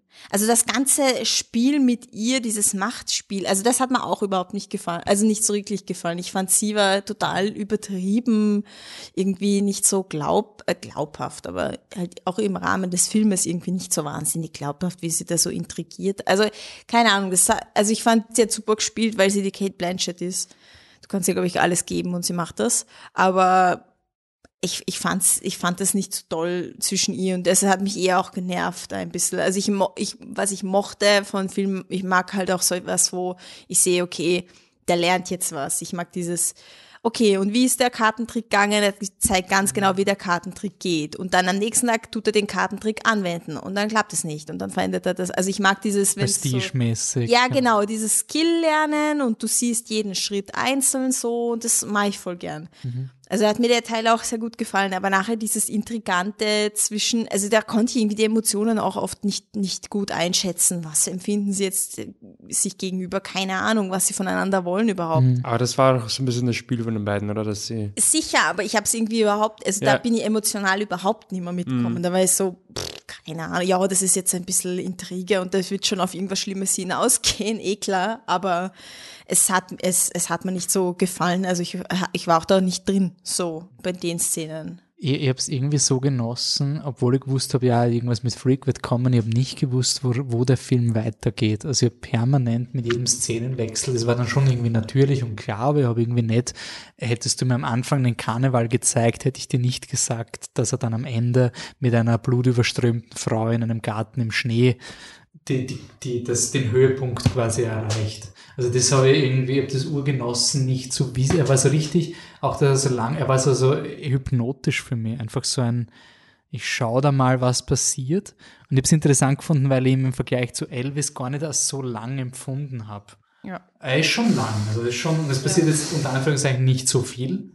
Aber ich habe eigentlich in jeder Szene war ich, war ich voll dabei und ich bin, ich bin halt beim Del Toro so richtig der Sacker für seine, wie er die Geschichte nonverbal erzählt. Also es waren so, also auch so, äh, meine Lieblingsanekdote ist von so Pacific Rim, da gibt's eine Szene, also es ist so ein Roboter gegen Monsterfilm und da gibt's so ein Flashback, wo man das kleine Mädchen sieht und die hält einen kleinen roten Schuh bei der Brust und das ist quasi ihr Herz und den verliert sie dann und die Farbe Rot kommt dann nie wieder vor bis zum Schluss, wenn quasi die Notbeleuchtung angeht und die Helden dann quasi sich finden und das Herz wieder zu schlagen beginnt. Also er überkonstruiert seine Filme so schön visuell, dass ich es gar nicht erwarten kann, bei Nightmare Alley herauszufinden, in dieses Marmor versus Ding, was da die, mhm. der Grund ist. Ich finde ihn einfach auf, die, auf dieser Gemäldeebene so spannend, weil man einfach denkt, das, das kriegt man irgendwie nie mit bei seinen Filmen und irgendwie kann er dir wahrscheinlich bei jedem Ding einfach was erzählen, was im Hintergrund passiert. Das finde ich einfach total cool. Ähm, versuchen wir noch die Brücke zu Elvis zu schlagen. Ähm, ich finde, was interessant finde bei dem Film ist, dass im Vergleich der Colonel kann nie Elvis werden von seiner mhm. Karriere. Also der Colonel kann nicht am Ende ja. Elvis werden, während hingegen hier ist es quasi eigentlich ja. so ein, äh, du wirst Elvis, nachdem du der Colonel warst. das ist irgendwie eine interessante Diskrepanz. Habt ihr noch ähm, irgendwelche oder Kontraste zu Elvis? Ähm, die, die Sucht nach Liebe hat die Anne hier noch ja. als Stichwort aufgeschrieben. Wirfst das mal, wirfst das mal rüber? Wirf ich dir zu, ja. Ja, danke, danke. Ähm, genau. Ähm, ich muss durchlesen. Ich habe so kluge Sachen geschrieben. Das ist ein Wahnsinn. Vergangenheits-Anne ähm, hat so schlaue Sachen so geschrieben. schlau, dass ich mich gar nicht mehr, die jetzige Anne, die doofe Anne, kann sich gar nicht mehr daran erinnern. Ähm, genau es, es geht, in, ich finde, man sieht es in allen Filmen, allen vier Filmen tatsächlich, haben wir es diesmal super geil gemacht, ist ähm, die Hauptfiguren suchen irgendwo nach Liebe. Es ist ein total menschliches Bedürfnis. Jeder von uns, ähm, ich glaube, das ist, für mich ist das der größte Quest der Menschheit, ähm, irgendwo Liebe zu finden. Nur definiert das halt jeder äh, anders, die Liebe. Es hat mit der strukturellen ja, Entwicklung zu tun, es hat mit der Bindung mit den Eltern zu tun und so weiter. Und ähm, deswegen definieren die Leute Liebe anders und beziehungsweise haben sie diese, dieses warme, cozy Gefühl, sagen wir mal so, in anderen Situationen. Und diese Entertainer es kommen, werden oft so dargestellt, dass das Publikum liebt dich. Das Publikum liebt mich. Oh mein Gott, sie klatschen mir alle zu und dann schauen sie mich alle an und Dings. Und das ist für sie Liebe. Mhm. Und ich finde, das kommt eben in dem Film auch so raus und auch im anderen. Der Bradley Cooper sucht Liebe dadurch, dass er sein Publikum manipuliert mhm. und sie in seinen Händen hat und quasi so will er seine Liebe, sein gutes Gefühl generieren. Auch ein bisschen durch das Geld, aber es geht auch mehr durch die Manipulation. Mhm. In ihnen etwas auslösen. Das ist seine Art irgendwie. Und er hat das Gefühl, er braucht mehr, mehr, mehr, mehr. Er muss größer, größer, größer, berühmter werden, damit er noch mehr Liebe hat. Mhm. Weil das, das ist für ihn die Liebe. Und der Elvis sucht auch die Liebe. Er sucht auch die Liebe im Publikum, weil er selber sich nicht über sich selber definieren darf. Da kommen wir dann später, diese Identitätsgeschichte. Er, er darf sich nicht über sich selber definieren, weil ihm immer gesagt wird, nein, so darfst du eigentlich nicht sein, du darfst deine Hüften nicht wiggeln, du darfst eigentlich so nicht, aber das wäre er eigentlich gerne. Und deswegen muss er immer drauf schauen, was für eine Rückmeldung gibt mir das Publikum? Mhm. es mich eh noch? Bin ich eh noch normal? Bin ich eh noch so, wie die Leute mich haben wollen? Das gibt ihm die Liebe und dieser Quest irgendwie zieht sich auch durch die anderen beiden Filme mhm. durch und diese Sucht danach. Hätten wir eh schon die Überleitung zum ja, nächsten, schon. oder? ähm, Sucht nach Liebe, ähm, Sucht nach Aufmerksamkeit, Sucht nach Feedback. Ähm, Fame und Fame-Sucht im Film Ingrid Goes West von Matt Spicer. Ähm, Drehbuch Matt Spicer, David Branson Smith aus dem Jahr 2017. Ähm, der Film handelt von äh, der titelgebenden Ingrid, gespielt von Aubrey Plaza. Äh, die hat ein Leben, das sich großteils, also ihre Emotio ihr emotionales Feedback findet großteils auf Instagram oder anderen Social Media, ist glaube ich schon Instagram ja, ja, quasi Insta was, es, ja. ähm, statt. Also es beginnt quasi mit einem Eklat, dass sie nicht ein, sie ist nicht eingeladen bei einer Hochzeit, sie sieht quasi die ganzen Leute feiern und sie ist der Meinung, sie hätte eingeladen werden sollen zu dieser Hochzeit, geht da einfach mal hin und sprüht der Braut Pfefferspray in die Augen. Ähm, das geht natürlich nicht wirklich ähm, gut. Sie ist dann in, glaube ich, sie ist in Therapie. Ja, dann. ja, ja, Psychiatrie würde ich sagen. Tatsächlich. Und beschließt dann nach Abschluss dieser Behandlung, äh, dass sie jetzt äh, einfach, also sie sieht dann auf Instagram eine Person, die dann von, also von der Ashley, äh, von der Elizabeth Olsen gespielt wird, äh, die auf Instagram halt voll so das tolle Leben in LA hat. Und dann beschließt sie, Ingrid Goes West einen Account zu machen, einen Instagram-Account jetzt auch nach LA zu gehen. Und sie versucht dann Anschluss zu finden mit der Figur von der äh, Elizabeth Olsen. Also sie versucht herauszufinden, wo geht die hin essen, was isst sie, was bestellt sie, welche Taschen kauft sie, wo wohnt sie und versucht sich da in das Leben von dieser Frau einfach hineinzupressen, koste es, was es wolle. Es geht dann so weit, dass sie eben zum Beispiel den Hund entführt von Elizabeth Olsen, dann wartet, bis die Elizabeth Olsen inseriert, hey, wer hat meinen Hund gesehen? Und dann meldet sie sich, ha, hey, der ist mir zugelaufen, ich bringe ihn zurück, mal bin ich nicht lieb, na, bleib zum Essen, boah, wir sind voll die Besties. Und ja, es ist eigentlich eine, eine satirische Abhandlung über ähm, Social Media und was wir preisgeben auf Social Media, wie Leute quasi eine, eine Fake-Identität aufbauen können und wie vor allem halt die Ingrid alles tut, um einfach gewisse gesellschaftliche Erwartungen zu erfüllen. Also wenn jetzt zum Beispiel gesagt wird, hey, du hast ja gar keinen Boyfriend, dann wird sie alles daran setzen, dass sie einen Vermieter, gespielt vom ähm, äh, O'Shea Jackson Jr., ähm, dass sie den rumkriegt und mit ihm schläft, damit sie ihn überzeugt, hey, geh, mit, geh jetzt mit mir auf die Party und sag, du bist mein Freund. Also sie macht alles, um dem irgendwie gerecht zu werden, was andere Leute erwarten würden von ihr und um quasi beliebt zu sein oder diesen Lifestyle in LA zu haben. Ja, genau. That's uh, Ingrid Goes West. Ähm, Je, fangen wir mal an. Komm, hau mal raus. Äh, ja, ähm, ja, Ingrid Goes West, ähm, dieser Satire-Teil, der diesen, bei diesem Film halt ähm, stark mit, mitschwingt und äh, dieses Social Commentary über, über Instagram und Co. war tatsächlich wahrscheinlich das, was, was dem Film halt irgendwie wichtig war. Und das war tatsächlich gar nicht so sehr das, was mich interessiert hat. Mhm. Ähm, ich habe die, also ist ja ganz sicher das, was dem Film wichtig war. Ähm, aber mich hat tatsächlich am, am meisten die, die, die Ingrid selbst interessiert, also die Figur von der, von der Opel Plaza, äh, weil ich einfach, weil da gewisse Motive sind, die mir immer sehr nahe gehen.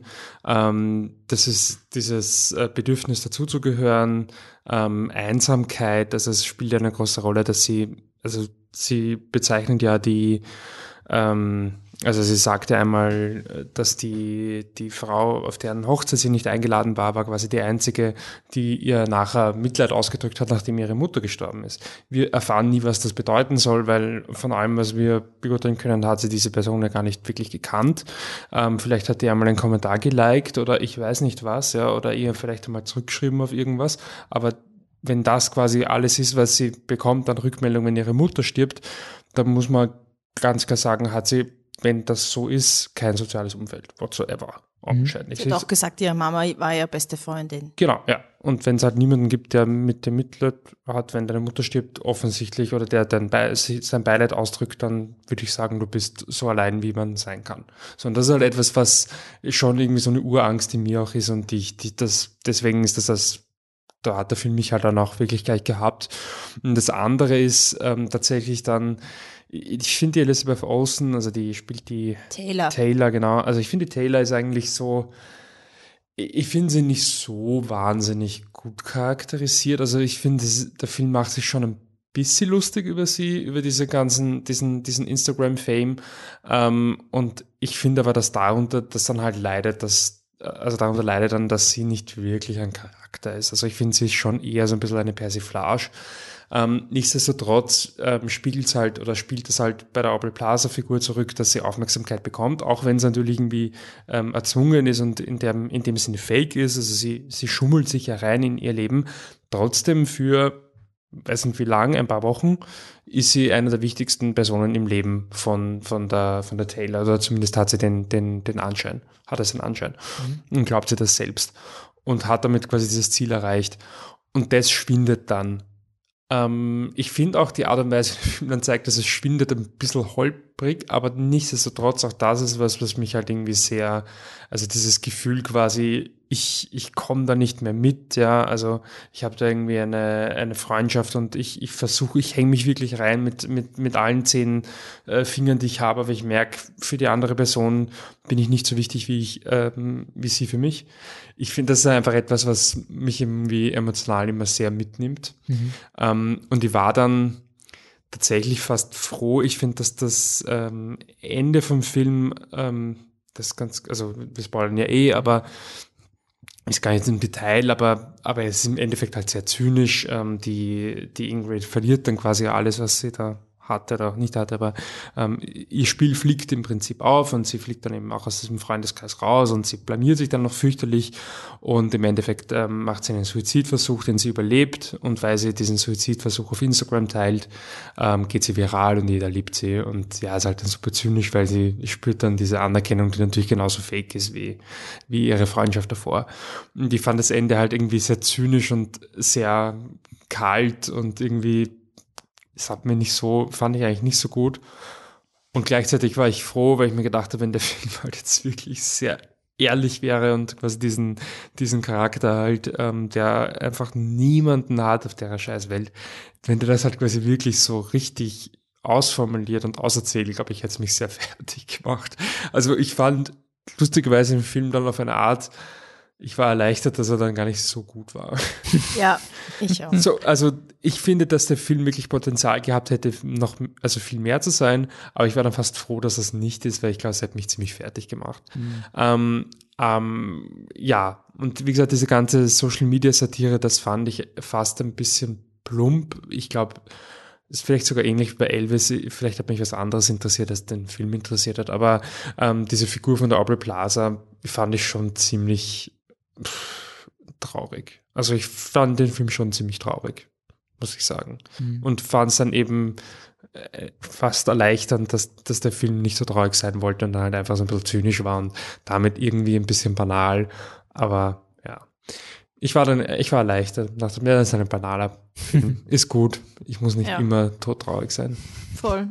Na, kann ich äh, fast allem, also ich stimme dem allzu emotional, war ich genau so involviert. Ich meine, ich habe die, die Parts, wo sie halt der bei der Taylor auf der Insta-Seite ist und dann will sie seinen Kommentar schreiben und dann das erste Kommentar, was sie schreibt, es ist ein Avocado-Toast, so, ha, schaut voll gut aus, gibst mir deine E-Mail-Adresse und dann löscht sie es. Eine nächste Version, ja, wir sollten beste Freundinnen sein, ich bin auch so ein Foodie, dann löscht es das A wieder. Und dann wie sie versucht, sich selber zu zensurieren, sie würde so gern, sie hätte so gern einen Anschluss an diese Person, sie würde, wenn es könnte, würde es sofort dorthin transferieren, durch ein Portal gehen und einfach ein anderes Leben führen. Aber sie, sie versucht eh an sich zu arbeiten. Das finde ich eben spannend und das kann die Aubrey Plaza halt auch gut in der Rolle, dass du die Nuancen, die Feinheiten halt schon spürst. Also, dass die Therapie jetzt nicht komplett an ihr vorbeigegangen ist, das nicht.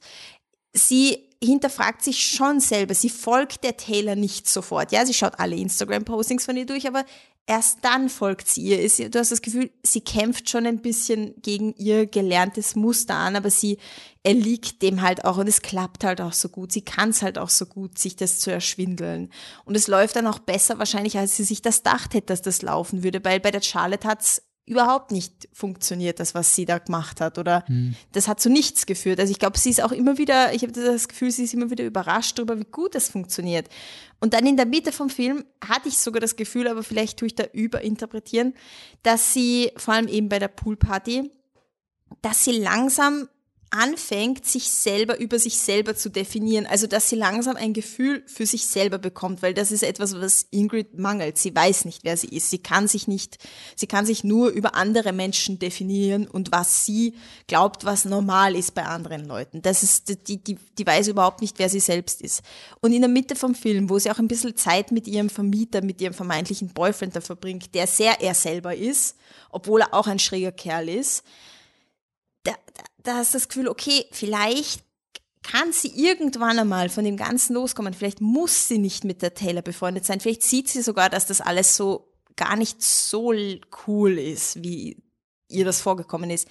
Aber natürlich die Umstände und einfach dieser starke Sog, der von dem allen ausgeht und auch ihre Angst, die natürlich hinter allem steckt.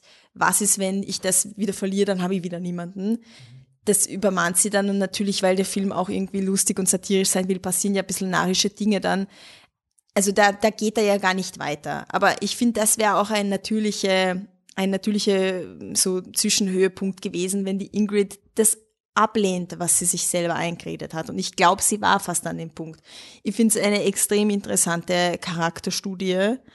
Und ich war genauso froh am Ende, dass es dann halt einfach nur noch Satire war und quasi für mich, das war so, es hat nichts mehr mit dem restlichen Film zu tun, aber ich kann einfach, ich kann einfach rausgehen und muss nicht mehr drüber nachdenken, wie fucking traurig das ist. Aber ja, also emotional, na, komplett, komplett hat er mich gehabt, ja. Mhm. Ich, mich nicht. Nein. ich habe ihn genossen zu schauen. Er war auch sehr kurzweilig. Aber für mich war er zu zynisch. Also ich habe irgendwie nie geglaubt, dass irgendeine Figur eine echte Figur ist. Also von Anfang an waren es für mich nur eine Aneinanderreihung von Karikaturen. Und was, was okay ist, das ist ja auch die Intention des Filmes. Also er will sich darüber lustig machen, deswegen passt, finde ich, das Ende so ein bisschen wie die Faust aufs Auge, so dieses, ah ja, das habe ich ein bisschen vermutet. Also es ist einfach eine gnadenlose, schwarzhumorige Abrechnung mit dem Ding und ich finde, du musst da wirklich in der Stimmung sein, dass du dann auf das einsteigst. Ich war zu dem Zeitpunkt nicht in der Stimmung. Ähm, ich habe mir sehr schwer getan mit ähm, ja, also ich, ich, mag halt generell dieses äh, Writing und, und äh, LA und den ganzen Schmarrn. Das, das ist wirklich, da kannst du mich jagen. Also es ist wirklich so eine Geschichte. Also es ist immer so ein bisschen, schreib nicht zu viel über dein Umfeld. Also es ist so dieses, dieses Konglomerat an Hollywood-Leuten, die alle in LA sind und dann schreibst du einen Film über das LA-Lifestyle. Ich habe Marriage Story super gefunden, aber es war auch so ein Film, wo man gedacht habe, oh, das sind schon arge Probleme, dass du zwischen New York und LA mit dem Privatjet hin und her fliegst und dein Kind am Wochenende. Das ist dann immer so, so eine absurde Welt, die ist halt die für mich nicht relatable ist. Und auch, irgendwie auch Bergman Island ein bisschen. Interessanterweise, das war ja. für mich auch so eine Diskussion mit dieses, ah, wir, wir haben ein Writing, also diese, diese, ich kann zum Beispiel gar nicht mehr mit, mit solchen Dingen und das ist eher ein Problem, was ich habe. Also das ist einfach so, es ist ja valide, dass jemand in LA ist und einen Film über das macht und dann mhm. in diesem Konglomerat im voll aufgeht und ha, sind wir nicht alle crazy. Für mich hat es eine Szene gegeben, wo der für mich halt wirklich kurzzeitig verloren hat und das war die Szene, wo die Ingrid, also weil der Film das alles so übertreibt und alle Menschen sind schrecklich, das checkst du recht bald. Also dass der, der Bruder von der Elizabeth Olsen, der, der gespielt Nicky. wird von dem Typen aus dem neuen James Bond-Film. Ja. Billy Magnussen. Billy Magnussen. Ich finde ihn cooler Schauspieler, ich habe den genossen, der war so crazy, also der war einfach so, der ab dem Moment, wo der auftaucht ist, war der Film für mich im Overdrive weil er einfach so schrecklich war. Also der war einfach so auf jede Art alles, was er gesagt hat. Es war noch nicht ganz It's Always Sun in Philadelphia, wenn ihr die Serie kennt, noch nicht ganz so schwarzhumorig, aber er war schon schrecklich als Figur. Und die, die Ingrid muss dann herausfinden, wie sie aus einer Situation rauskommt und sie kriegt dann die Inspiration über ein Werbeposter über häusliche Gewalt. Und das war für mich zu ein wildes Thema, als dass ich es in so einer Haha-Satire mit, dass sie sich inszeniert als Opfer von häuslicher Gewalt, also von, von Gewalt. Es ist schon klar, es ist alles, sind alle schreckliche Menschen, aber für mich war das eine Thematik, wo ich gesagt habe, dafür ist der Film zu Larifari, dass du, dass du das als Plotpunkt reinwirfst, weil es unterstellt wieder, da, das ist eine Frau, die so tut, als wäre sie von einem Mann geschlagen worden und das weiß der Film ziemlich sicher, dass dem nicht so ist. Also ich unterstelle nicht den Filmemachenden, dass sie diese Meinung haben, aber es, warum das? Also für mich war es wirklich, wieso dieser Plotpoint? Man mhm. hätte es anders machen können und das war mir einfach zu hart. Das war mir, für mich war da die Satire nicht, es war nicht spannend genug, welche Satire hier gemacht wird ich weiß nicht, wie es euch kam. Also für mich war das ein bisschen so ein Punkt, wo mir der Film kurzzeitig verloren hat, weil, weil ich einfach gesagt habe, na, also der crazy Bruder, der ist so crazy, gut, das, das akzeptiere ich. Das ist jetzt alles, die bringen sich alle gegenseitig um, weil das so eine Tarantino-Welt ist, wo, wo alle übertrieben sind. Aber dieses Poster und diese Inspiration und ich weiß, sie ist ein schrecklicher Mensch, aber dadurch, dass sie halt meine Protagonistin ist und ich schon das Gefühl haben will, dass der Film mich da mitnehmen kann, ist halt, es war zu zu heavy, die Thematik, als dass ich in diesem Film wollte. Ist sie ein schrecklicher Mensch? Sie ist ein kranker Mensch. Sie ist kein Ja, aber der Film Mensch. ist halt, ich finde schon, dass der Film der Meinung ist, alle sind irgendwie ein bisschen gestört. Also ich habe mich Nein, nicht, ich fand überhaupt nicht. Ich kenne diese Leute. eh, eh, aber ich habe, Ich habe das Gefühl gehabt, ich, ich kenne die Taylor, ich kenne ihren Mann, ich, ich kenne die alle, ich kenne ich kenne die Ingrid. Also nicht, und nicht in kompletter Ausführung, sondern das ist ja Copy-Paste, ah, das ist die Person in meinem Leben. Aber ich kenne diese Menschen. Dieses LA-Lifestyle, was du da beschreibst mit dem Insta, ich sage mal, in der Lifestyle-Journalistenwelt ist das genau so. Also wie die sich, wie man sich benimmt und es ist in Wien. Also das war für mich überhaupt nicht LA. Nein, nein, das, das, das meine ich sondern es nicht. ist so, dieses oberflächliche ist, war, finde ich, extrem realistisch und aus dem Leben. Also das war Aber dadurch, dass der. Film mir dann dieses, dieses zynische Happy End gibt, war es für mich so ein, okay, der Film will auch gar nicht so in die Tiefe gehen über ihre Troubles. Also für mich war das so ein, Hasi ist oberflächlich, Hasi kriegt das Oberflächeende, ist unsere Social Media Welt nicht voll zum Kotzen. Ja. Also in dem Moment war es für mich so ein, das war der Punkt des Filmes. Und, aber ich finde es spannend, dass du das eingebracht hast, Ich also, weil, so- weil ich es nicht so ja. gesehen habe und es ist definitiv drinnen. Ich finde es Also, gut, dass du du- den, den Punkt mit der häuslichen Gewalt halt reingebracht hast oder mit diesem Plakat, weil das ist mir gar nicht aufgefallen, weil ich muss ehrlich sagen, ich war so nah bei der Ingrid dabei und habe sie halt so als, als eine Du hast verstanden, kranke, warum sie als kranke Ja, Person das ja, so macht. absolut. Ich Ja. habe mir gedacht, sie sieht das Plakat, ja sicher machst du das. Naja, was, was Ja. bleibt da anderes übrig? So ist voll logisch in ihrer Welt. Also, Aber für mich hätte es eine andere Idee haben können. Also für mich war Ja, quasi voll. in diesem Ja, ja, Film, sie kann so. eine andere Art haben, den Typen Ja. eins auszuwischen. Weil es geht ja nur darum, dass sie den Spieß umdrehen will und dem, dem Ja. Erpresser irgendwie quasi zu erpressen. Genau. Und es geht auch anders. Ich, ich finde auch, also bei mir war es wirklich so, dass halt die, die Poolparty, äh, wo du sagst, irgendwie, jetzt fängt sie an, da hat man das Gefühl, so sie checkt jetzt langsam, dass das ja alles halt, dass Heiße Luft ein bisschen. das ein bisschen heiße Luft ist, genau. Und mein Gott, eigentlich magst diese Leute halt nicht. Sie mag halt den, den, den, ihren Vermieter. So, es ist ja okay. Muss ja nicht jeden mögen. So, ich habe, das, das habe ich so ein bisschen, das war eigentlich für mich so der Höhepunkt vom Film, wo ich wirklich drin war. Und als er dann halt wirklich in diesen, in diesen Overdrive-Modus geht, war halt für mich, also mit der häuslichen Gewalt muss ich auch gestehen, ist mir nicht, nicht aufgefallen. Das ist natürlich ein, ein super Punkt, das stimmt. Und das muss man wirklich nicht so bringen.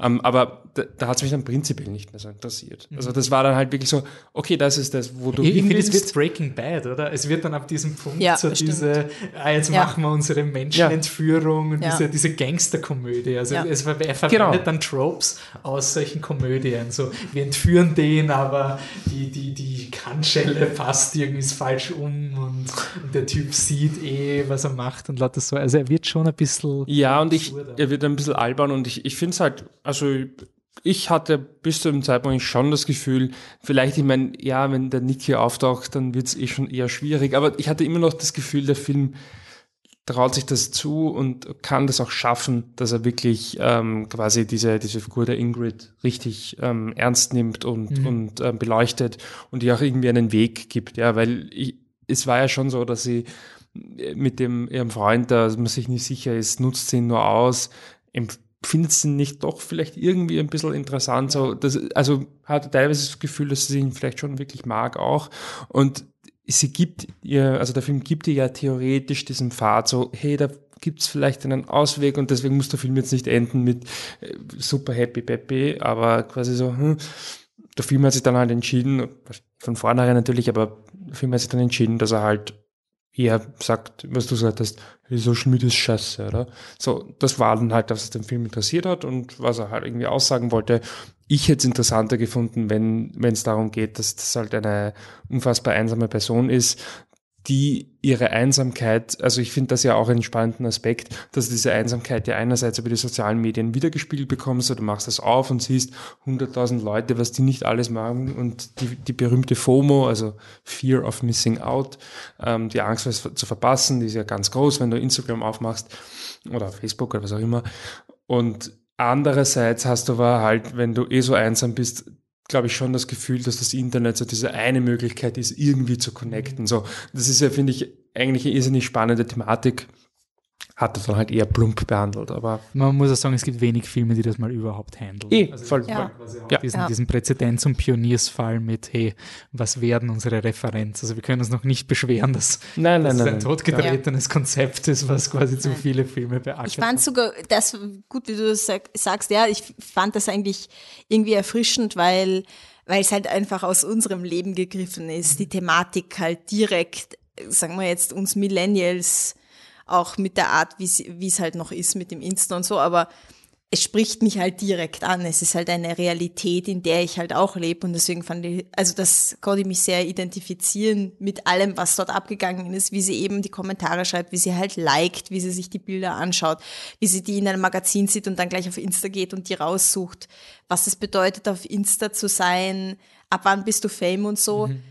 Das sind alles Themen, die uns ja mehr oder weniger beschäftigen oder über die wir Bescheid wissen. Und ich würde es appreciaten, wenn es weiterhin solche Filme geben würde, die aber halt mehr, eh, aber halt auf mehr auf der Ebene eben sind, nicht zu satirisch werden und sich nicht zu narrisch werden, wie der halt. Also ich hätte mir auch genau den Film gewünscht, den der mich sich auch gewünscht hätte, dass es halt mehr wirklich darum geht, kann sie was sie hat in der Hand ein bisschen. Mhm. Was wird sie, was wird sie tun? Was wird, von mir aus auch mit der Niki-Geschichte, dass der sie erpresst und so. Dass es halt nicht ins Lächerliche rübergeht, sondern ein wenig einen realistischeren Weg findet. ich finde die Fame-Perspektive, wenn wir jetzt mal auf Elvis gehen, diesen Kontrast von, also und auch Nightmare Alley, da haben wir zwei Filme, wo es quasi so ein, ein direktes Feedback gibt. Also wir haben den Karneval oder wir haben das Hotel.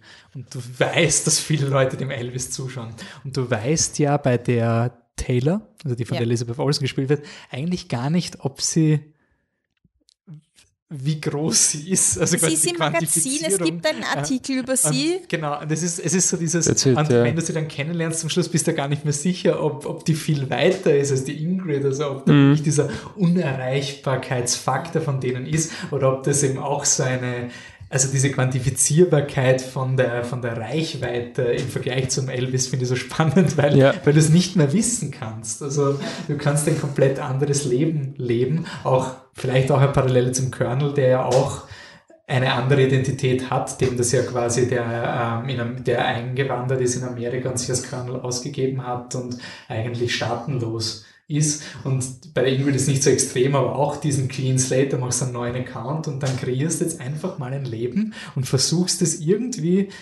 so lange zu faken, bis genug realistische Dinge passiert Ja. sind. So am Anfang musst du ein bisschen nachhelfen, ein bisschen schauen, wo die einkaufen, dann, oh mein Gott, die haben die gleiche Tasche, das ist noch Forst und dann ergeben sich ganz automatisch so normale Momente mit der Elizabeth Olsen es verschwimmt quasi dann die Grenze von was hat sie mit der Elizabeth Olsen als Freundin erlebt versus welche tollen Momente sind nur deswegen passiert, weil sie einen Hund gestohlen hat und sich als große Retterin, also diese Grenze verschmiert ganz extrem. Das, das ist schon mal für einen cool gemacht, dass du das nicht weißt. Also, Ja. Und ich finde, es gibt ihm auch noch eben die Traurigkeit noch zusätzlich, weil ich mir denke, dass die Emotionen, die sie in dem Moment hatten, das war ja auch schön. Und Ja. deswegen verstehe ich, wie halt die Taylor das komplett ablehnt, weil sie fühlt sich halt beraubt. Aber für die, für die, ähm, Ingrid? für die Ingrid war es halt ein Mittel zum Zweck, um überhaupt einmal in Ja. diese Situation zu kommen, um sowas Freundschaft, also um zu zeigen, dass sie ja auch ein empathischer Mensch ist. In, in- also sie, ich glaube eben, dass sie eben überhaupt kein schlechter Mensch ist. Ich glaube eben, dass sie auch ein empathischer, netter Mensch ist, obwohl sie viele Scheißsachen macht. Ja. Aber es geht wieder darum, dass sie halt versucht, mit diesen Mitteln eben die Liebe zu kriegen. Und, und ihr sind halt alle Mittel dazu recht. Und sie denkt sich, okay, wenn ich das halt jetzt noch mache, eh, wie du sagst, dann fühle ich das mit so viel Realität auf, dass es dann am Ende wurscht ist, wie es angefangen hat. Dann kann ich es vielleicht selber auch vergessen, wie ich dorthin Es ist schon ein bin. Begraben. Oder? Ja, also ja, du genau. versuchst quasi dieses Ding einfach Je zu mehr, je, je länger ich dabei bleib, desto freier werde ich irgendwann. Der Elvis versucht sich gegen Colonel aufzulehnen, der spiegelt ihm halt manipulativ, wie er ist, zurück. Das ist scheiße, was du machst, das brauchst du gar nicht einmal machen. Der Elvis, weil es für ihn eine Vaterfigur ist, ist er so, ja, fuck, ähm, okay, bin ich halt scheiße, bin ich, bin ich doch nicht so cool, wie ich dachte, oder kann, bin ich doch nicht so toll, ich kann nur das machen, was der Colonel macht. Und irgendwann denkt er sich so, naja, jetzt spiele ich auch noch die eine Show, dann werde ich auch frei sein. Spiele noch die eine, jetzt mache ich noch die eine Sache, was der Colonel sagt, dann wird er mich schon genug lieben, dass er mich dann freilässt, sozusagen. Und es, es passiert halt auch nicht. Ja. Anne, du bist heute on fire mit den Überleitungen. ähm, wir kommen nämlich von dieser ähm, Abusive Relationship. In unserem vierten Film haben wir einen Film aus den 90ern genommen, 1993. What's Love Got to Do with It? Ähm, ein Film, der nicht nur den Titel des Filmes im Film sagt, sondern auch quasi mit dem Ende damit sehr, sehr weit oben. Nightmare Alley hat nicht den Titel Nein. im Film gehabt. Ingrid Goes West schon. Ja. Und Elvis gilt nicht, weil Namen gelten Ja. nicht für die Epischheit. Aber der Film hat die, also What's Love Got to Do with It? Das ist ein Film, der einfach genauso gehört, weil am Ende vom Film wird der Titel gesagt und man weiß warum. Gesungen auch noch. Gesungen. Ja, entweder der erste oder der letzte Song in einem Musical. Sonst hast du es versaut. Regie Die Brian, Regeln des Wolfi. Regie Brian, für unsere Truckies muss noch eine Kategorie wegen bester, bester Filmtitel, der Genau. im Film gesagt wurde. Top Gun Maverick sagen sie nicht.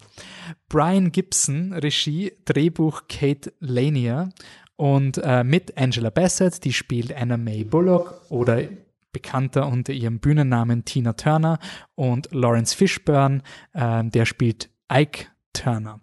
Ähm, ähnlich wie Elvis hatte ich gar keine Ahnung über Tina Turner. Also so gar nicht. So, Tina Turner war so, die war immer da, die hört man immer im Ö3. That's pretty much it. und was könnte es Besseres geben als ein Biopic, was einfach erzählt, wie die kleine Tina Turner als kleines Mädchen schon voll aufgemuckt hat im Gospelchor, weil sie so musikalisch war. Dann springt man zur mittleren jungen Turner, wo sie so jung ist und quasi singen will und den Lawrence Fishburne, also den Ike Turner trifft, sich in ihn verliebt und die ganze Geschichte einfach aufrollt. Ähm, der Film fokussiert sich primär auf die Beziehung von Tina, also von, von Anna May, Schrägstrich Tina Turner und Ike Turner wie sie sich treffen und wie diese, ähm, was ist das deutsche Wort für abusive relationship? Gibt es da einen, einen Knack? Bräuchliche Beziehung? wie diese ähm, toxische, nein, das ist kein toxische Beziehung. Es ist ja mehr schon als das. Missbräuchliche Diese Beziehung. missbräuchliche Beziehung, ähm, die von Ike Turner ausgeht, wie er quasi gewaltsam Kontrolle über äh, Anna May ausübt, wie er psychische und körperliche Gewalt ausübt, um sie quasi permanent zu kontrollieren und ihren Reich, also ihr Talent verwendet, um Geld zu machen und quasi sein Leben zu leben. Der Film hat eine ganz eine klare ähm, ähm, Antagonist, äh, Protagonist-Struktur, was bei den Dingen, die passieren. Also das ist so eine dieser Geschichten, wo du sagst, ist okay. Also es ist wirklich so ein... Eine äh, Perspektive reicht, ja. ja, also das ist wirklich, er, er ist in den 90ern gemacht worden, er geht extrem unter die Haut. Also ich finde, er ist wirklich, wirklich wild zum Anschauen. Die Übergriffe von Ike Turner sind, werden immer schlimmer mit dem fortschreitenden Film und es war dann die letzten 15 Minuten, war ich schon so ein, ich bin so froh, dass ich gewusst habe, wie Tina Turners Karriere weitergegangen ist. Weil es war für mich so ein Film, eigentlich habe ich so gelesen, ah, Tina Turner, habe ein bisschen aufgeschlaut, worum es in dem Film geht, weil wir haben mal geschaut, wir wollten noch ein bisschen so, wenn wir bei, bei Elvis Presley schon diese Black Music Komponente macht, haben wir gesagt, okay, gibt's irgendwelche Biopics, ähm, was halt eher in diese Richtung People of Color geht. Ähm, Dementsprechend war Get On Up beispielsweise mit Chadwick Boseman kurzzeitig im Rennen. Aber dann war der Film so von der Plot-Synopsis, ja, der Film zeigt Tina Turner und Ike Turners Relationship, arbeitet das dann auf, dass es eine, eine, eine missbräuchliche Beziehung war und endet dann damit, dass sie sich von Ike Turner entsagt und dann quasi ihr, ihre Solo-Karriere ähm, mit dem titelgebenden Song äh, launcht. Und das war so ein, ha, ein aufbauender Film. Und es war dann beim Schauen so ein Gott sei Dank habe ich mir den Film gespoilert. Das war wirklich so ein Oh mein Gott. Ich weiß nicht, wie es euch gegangen ist, aber ich hab's also ich habe ihn schrecklich zu schauen gefunden. Das ist wirklich. Same, aber ich, ich finde, das, was die Anne erzählt hat, war irrsinnig ähm, spannend.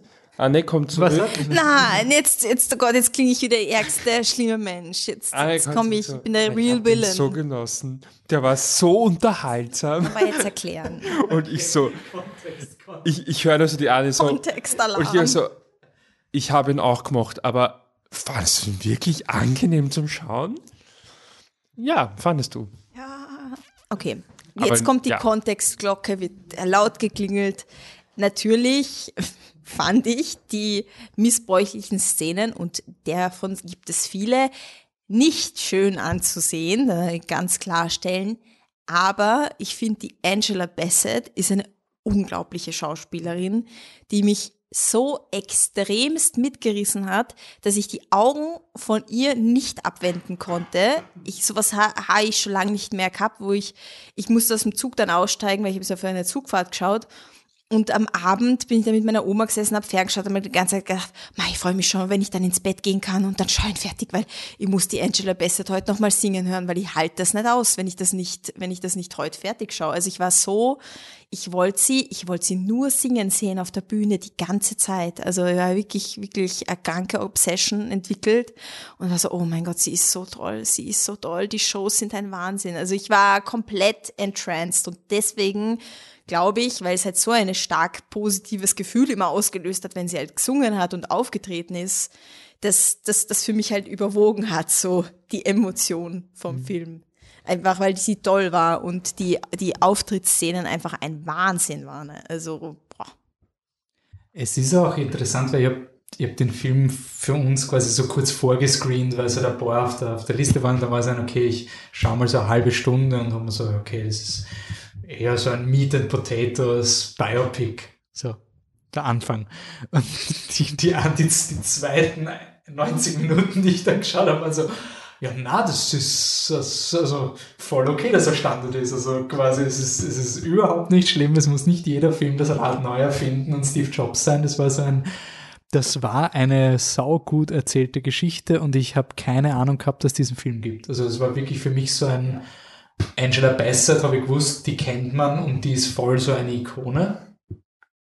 Okay, wahrscheinlich wegen dieses Films auch, nicht nur, also sie hat in ja. tausenden Dingen mitgespielt, aber ähm, ich habe jetzt gerade geschaut, 1994 waren die Oscars, das ist jetzt natürlich in Retrospektive immer schwierig. Holly Hunter hat damals für die Piano gewonnen. Ähm, der Piano war der Film von ähm, Jane Campion. Jane Campion. Ähm, kann ich nicht bewerten, es ist ja wurscht. Quasi. Also, also ja, ich habe ich hab's, ich hab auch nachgeschaut, so, warum hat es nicht gewonnen. Also, ja, okay. Also, ich meine, du kannst natürlich auch der Bestzeit geben, aber es ist nicht so, was ich jetzt ärgern muss. Wir sagen mal so ein schwieriges, ein, schwieriges, ein schwieriges Kurzjahr. Ja, so. also man muss sich nicht ärgern. Ich finde das, also, ja, ich finde auch interessant, dass der schon unter Anführungszeichen in den 90ern gemacht wurde. Also, es ist schon so ein, ähm, er hat eine Feinfühligkeit also oder eine Brachialität, mit diesen Dingen einfach umzugehen, die er nicht irgendwie unter den Teppich kehrt oder so, die ich mir eigentlich von einem jetzigen Film erwarten würde oder so ein arges HBO, The True Story, sonst irgendwas, aber quasi das ich habe es wirklich wild gefunden, dass der schon 30 Jahre fast auf dem Buckel hat mhm. und sich, abgesehen von der Kleidung, der Großartigkeit der Schauspieler, da waren Szenen, die der Film damals schon wusste, wie arg das ist und die aber in dem Kontext, also es gibt so Szenen, wo der Lawrence Fishburne, die, äh, also der, der Ike Turner, die, die Tina oder die Anna May in einem Diner richtig arg niedermacht und sowas und das, das ist so wild. Also das ist, und der Film zeigt halt auch die, das Schweigen. Also der Film zeigt auch die Leute, die wegschauen und ja. dass das passiert und das habe ich sehr spannend gefunden für genau diese Zeit, dass das eigentlich schon so ein. Mhm. Natürlich ist es klar, wenn du diesen Film machst, aber es, es ist ich sehr spannend gefunden, wirklich, wirklich ja, erschütternd und gut. Mhm. Ja, ich, ich finde auch, ich glaube, es ist irgendwie eingehend so ein bisschen erwähnt, ähm, eigentlich mag ich Biopics mehr, die, die sich quasi was trauen, die was anders machen, aber es gibt aber dann halt am Ende des Tages auch einfach Filme, die gut sind, so und, und dann ist auch im Endeffekt wurscht, wie sie zu diesem Ziel kommen. Und ähm, ich finde, das ist ein Film, der, der wirklich das Rad überhaupt nicht neu erfindet. Aber es ist eine gute, also im Sinne von interessant, eine gute Geschichte, gut erzählt, tolle Schauspieler. That's it eigentlich in Wahrheit. Aber ja. ja. was brauchst du mehr? Musik ist gut, wenn man sie mag. Ich fand sie gut. Ähm, äh, mehr ist es nicht, aber es ist halt wirklich gut und ich finde es auch, ähm, es ist auf jeden Fall eine Geschichte, die es wert ist, erzählt zu werden. Also, wo ich halt bei Elvis so, so ein bisschen mir nie so ganz sicher war, warum genau machen wir jetzt einen Film über Elvis, außer weil es halt Elvis bekannt ist, ja, aber der wirft ja halt sehr viele Aspekte hin, aber ich weiß nicht, welcher davon jetzt den Bess so angefixt hat ich finde, bei dem Film war es halt ganz klar. Also, dass es eben, das war totaler Fokus ähm, eben auf diese abusive Relationship und es hat einfach wirklich, wirklich gut erzählt. Und ich, ich finde auch, also es gibt ja auch, also was ich auch, was bei mir auch wirklich unter die Haut gegangen ist, ist ein Moment, wo, wo ähm, die, die ähm, Tina, dann, dann schon Tina Turner, ähm, versucht eben wirklich zu fliehen und, und sie es wirklich macht und du hast es so oft, ähm, da geht es ja darum, dieses, sie kommen nicht weg und sie kommen nicht weg und, und, ähm, und dann schafft sie es einfach. Sie schafft es einfach und geht weg. Und selbst das reicht nicht, weil der Wahnsinnige ja dann halt hinterherfährt und dann, ähm, ich glaube, es, ist auf, es ist auf einer Tankstelle und ja. geht kurz was zahlen und nachher kommt sie zurück und so, wo sind meine Kinder? Und du weißt schon, wo sie sind. Du weißt, es kommt gleich das Auto, wo der Ike drinnen sitzt und die Kinder sind drinnen und du hast einfach solche Angst vor diesem Moment und natürlich ist es so. Das, also es sind einfach wirklich eigentlich ganz simple Sachen, also simpel vom, vom cineastischen Sinne her, die einfach wirklich gut macht und wo man das Gefühl hat, ich habe das Glück, dass ich nicht in, in so einer Beziehung war oder bin. ähm, die Anne macht nicht solche Sachen mit mir, aber wo man schon irgendwie das Gefühl hat, ja, was, also man kann das irgendwie also verstehen, man kann das sehr nachempfinden. Also du bist emotional bei ihr. Ja, und du sagst nicht, was ja, ich meine, es gibt sicher irgendwelche Trotteln im Internet, aber du bist nicht dieser, ah, wieso bist du so deppert, wieso bleibst du bei genau. dem? Also du spürst diese, diesen Sog. Ja. Und das fängt halt, finde ich, schon im Kleinen an. Das fängt mhm. ganz zu Beginn schon an, wie sich der Lawrence Fishburne-Charakter, also wie sich der Ike Turner gibt und wie das immer mehr kommt. Also ich finde nicht, dass er dann, dass diesen Punkt gibt, wo er plötzlich crazy ist, sondern du, du siehst seine Spiele, die er da permanent spielt. Und so Kleinigkeiten, die dann auch im Vergleich mit Colonel interessante Sachen sind, also diese psychologischen Spiele, wo er sie einfach richtig niedermacht, permanent. Und dann ist das eine weitere Eskalation, die jetzt aber gar nicht, also du, du siehst, wie sie das immer mitmacht. Und, und das, das ist dann quasi nicht abrupt, sondern das ist eine kontinuierliche Entwicklung, die ganz schrecklich ist, mhm. weil es so langsam immer, immer ärger wird und er immer weiter die Grenzen überschreitet. Und das ist halt echt arg. Also. Ja, ist fast schon eine Form von Grooming irgendwo, ja. weil er halt, weil du weißt halt, dass er dass er weiß irgendwo, wie er ist und dass er sich am Anfang aber auch ein bisschen einteilt. So, mhm. also du merkst schon von Anfang an, ist er eigentlich ein gewalttätiger Mensch aber er lässt es am Anfang an ihr noch nicht so, sie noch nicht so spüren. Also mhm. er zieht sie auch so rein, was halt extrem manipulativ rüberkommt. Und eh, wie du sagst, es gibt nicht diesen Höhepunkt, wo er dann, wo er dann nachher, was man halt auch auf den Filmen hat, so der, der Mann, der ausflippt und dann, oh Gott, was habe ich getan? Mhm. Hält mich gar nicht wieder. Ja, er entschuldigt, also das ist auch ein, äh, so eine klassische Szene, nach dem Angriff entschuldigt er sich bei ihr, aber du hast nicht das Gefühl, dass er nicht weiß, wer er ist in dem Moment, sondern dass selbst in den gewalttätigen Momenten weiß er genau, das passiert mir jetzt und ich mache das jetzt einfach, ich ziehe ja. das jetzt durch. Und das ist halt auch stark irgendwo und auch mutig für einen Film dieser Zeit, weil es halt sehr, irgendwo sehr ehrlich ist und, und ihn halt wirklich nicht als, also er ist überhaupt nie ein Opfer oder irgendwie was, sondern er ist immer wirklich Täter. Halt. Der Film gibt ihm auch keine Backstory. No. Also der Film mhm. hat auch kein Interesse, das zu rechtfertigen. Ja, der Ike Turner kommt als vollgefertigter Macho in seiner ersten Szene an. Du siehst immer, worum es ihm geht. Du merkst auch in dem Moment, wo die Anna May ein bisschen das Rampenlicht stiehlt. In der allerersten Szene siehst du es schon im, im, Gesicht von Lawrence Fishburne, dass ihm das eigentlich gar nicht so taugt. Weil mhm. eigentlich ist er eher immer der Typ mit der Gitarre, der die schrecklich singenden Frauen auf die Bühne zerrt. Und in dem Moment, wo die Anna May halt diese, mit dieser Stimme hinfetzt, am Anfang ist sie gar nicht so sattelfest. Da ist dann noch diese Machtdynamik mit Bast, da ist er der Hero. Und in dem Moment, wo sie singt, siehst du einfach bei ihm, dass ihn das irgendwie stört dass da jemand und dann diese, diese Diskrepanz mit, er braucht sie wegen Geld, weil er es selber nicht schafft und gleichzeitig stört ihn aber quasi, wenn die Leute ja. über die Tina und das, dann geht er halt weg in ein Interview, wenn es nicht um ihn geht und solche Sachen und äh, ja, also mhm. wild. Ich will noch was, ähm, also einen ganz anderen Punkt aus, wollte noch, ähm, das ähm, ist etwas, was mir, was auch so ein bisschen die Verknüpfung ist. Ich habe gesagt in Elvis, dass mir die diese Comeback-Situation eigentlich mit am besten gefallen hat. Und ähm, einer der Gründe, warum mir das gefallen hat, war, dass also ich glaube, der Film zeigt uns das so, dass der Elvis quasi wieder sich selbst findet und er ähm, macht jetzt nicht das, wo er sich im Weihnachtspulli auf die Bühne stellt, sondern er macht seinen Rock'n'Roll und er ist jetzt wieder er selbst und er schwingt die Hüften und er ist quasi selbst ermächtigt und das mag alles sein. Persönlich, ich habe darin aber auch gesehen, ähm, dass es äh, zwei Produzenten gibt, die den Elvis ähm, cool finden und in dem Elvis was sehen und die mit ihm einfach was ganz anderes aufziehen.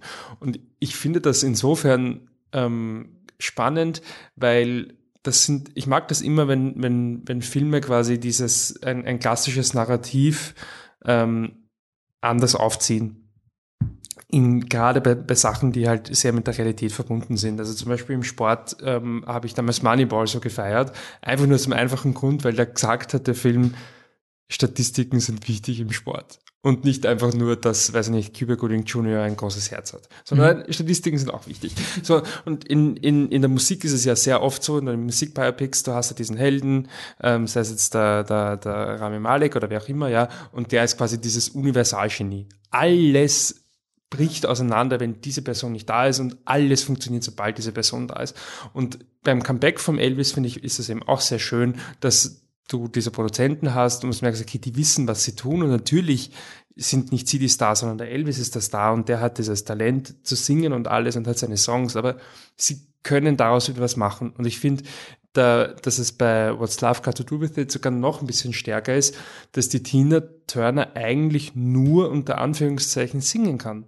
Sie macht nichts in diesem Film. Sie schreibt keine Lieder, ähm, sie spielt keine Gitarre, sie kann einfach nur singen. Das ist aber, meine ich jetzt überhaupt nicht despektierlich, ja. Ich kann zum Beispiel nicht singen. ähm, und sie kann, und sie kann verdammt gut singen und das reicht ja auch und das ist ja auch genug. Aber ich finde es einfach, fand es einfach so cool, dass sie es ähm, geschafft haben, sie nicht ähm, zu überhöhen und ihre, ihre Rolle nicht zu überhöhen, dass quasi so ein Arschloch wie der Ike auch war und das macht ihn, finde ich, auch überhaupt nicht besser oder so. Die Lieder schreibt trotzdem er und die Musik, für die Musik ist er verantwortlich. Das geilste Lied, was die Tina Turner je aufgenommen hat, nimmt sie mit Phil Spector auf, diesen ähm, Produzenten, der da ganz kurz eben vorkommt, das äh, River Deep Mountain High. Das ist unter anderem auch deswegen so geil, weil der halt ein riesiges Orchester hinstellt und das dann einen irrsinnig dichten Sound hat. Das heißt, das sind halt ganz viele Instrumente, ganz viele Leute, da hast du eine Vision, von jemandem, der gar nicht die Tina Turner ist eigentlich, mhm. die sich quasi nur unter Anführungszeichen hinstellt und natürlich mit ihrem vollen Herzblut und ihrem ganzen Talent und ihrem, ihrem Können und ihrem trainierten Stimme dem das gibt. Und das ist ja wahnsinnig viel wert und vielleicht Weil mehr ohne wert. dem hättest du nur quasi ein ja. Klassiklied vom Film Spectre sozusagen, ein Orchestersong und ja, das wäre auch schön, aber nur die Kombination aus beiden. Natürlich, natürlich, das, genau. Also ich will es gar nicht entwerten, sie sagt, ja, Tina kann nur singen, aber ich finde es halt voll cool, dass der Film das da ganz ehrlich porträtiert. Und es ist ja zum Beispiel auch so, das habe ich nämlich vorher gelesen, weil ich es ganz lustig fand, What's Love Got to Do With It ist dann quasi ihr Solo-Hit. Das Lied wurde von irgendwem geschrieben, das wurde scheinbar durchgereicht. Also, das, also es gibt verschiedene Geschichten dazu, aber es lag anscheinend mal länger bei Donna Summer herum, die wollte es nicht haben oder hat es irgendwie nie aufgenommen. Irgendwann ist es zu ihr gelandet. Und jetzt hast du halt diesen Film, der heißt Love oder diese Geschichte, das passt ja wie die Faust. Okay, in dem Fall sollte man es nicht sagen, aber er passt perfekt, ja. Er passt einfach perfekt. Und ähm, ist aber quasi gar nicht von ihr geschrieben, aber das ist ja wurscht. Und es, es kann ja auch so sein. Und das fand ich halt irgendwie fand ich halt cool, weil ich, ich finde es halt sehr leicht bei solchen Filmen dann in diese Falle zu tappen, dass man sagt, ähm, es gibt halt diesen einen Menschen, der hat in Wahrheit alles gemacht und alle anderen waren eh scheißegal.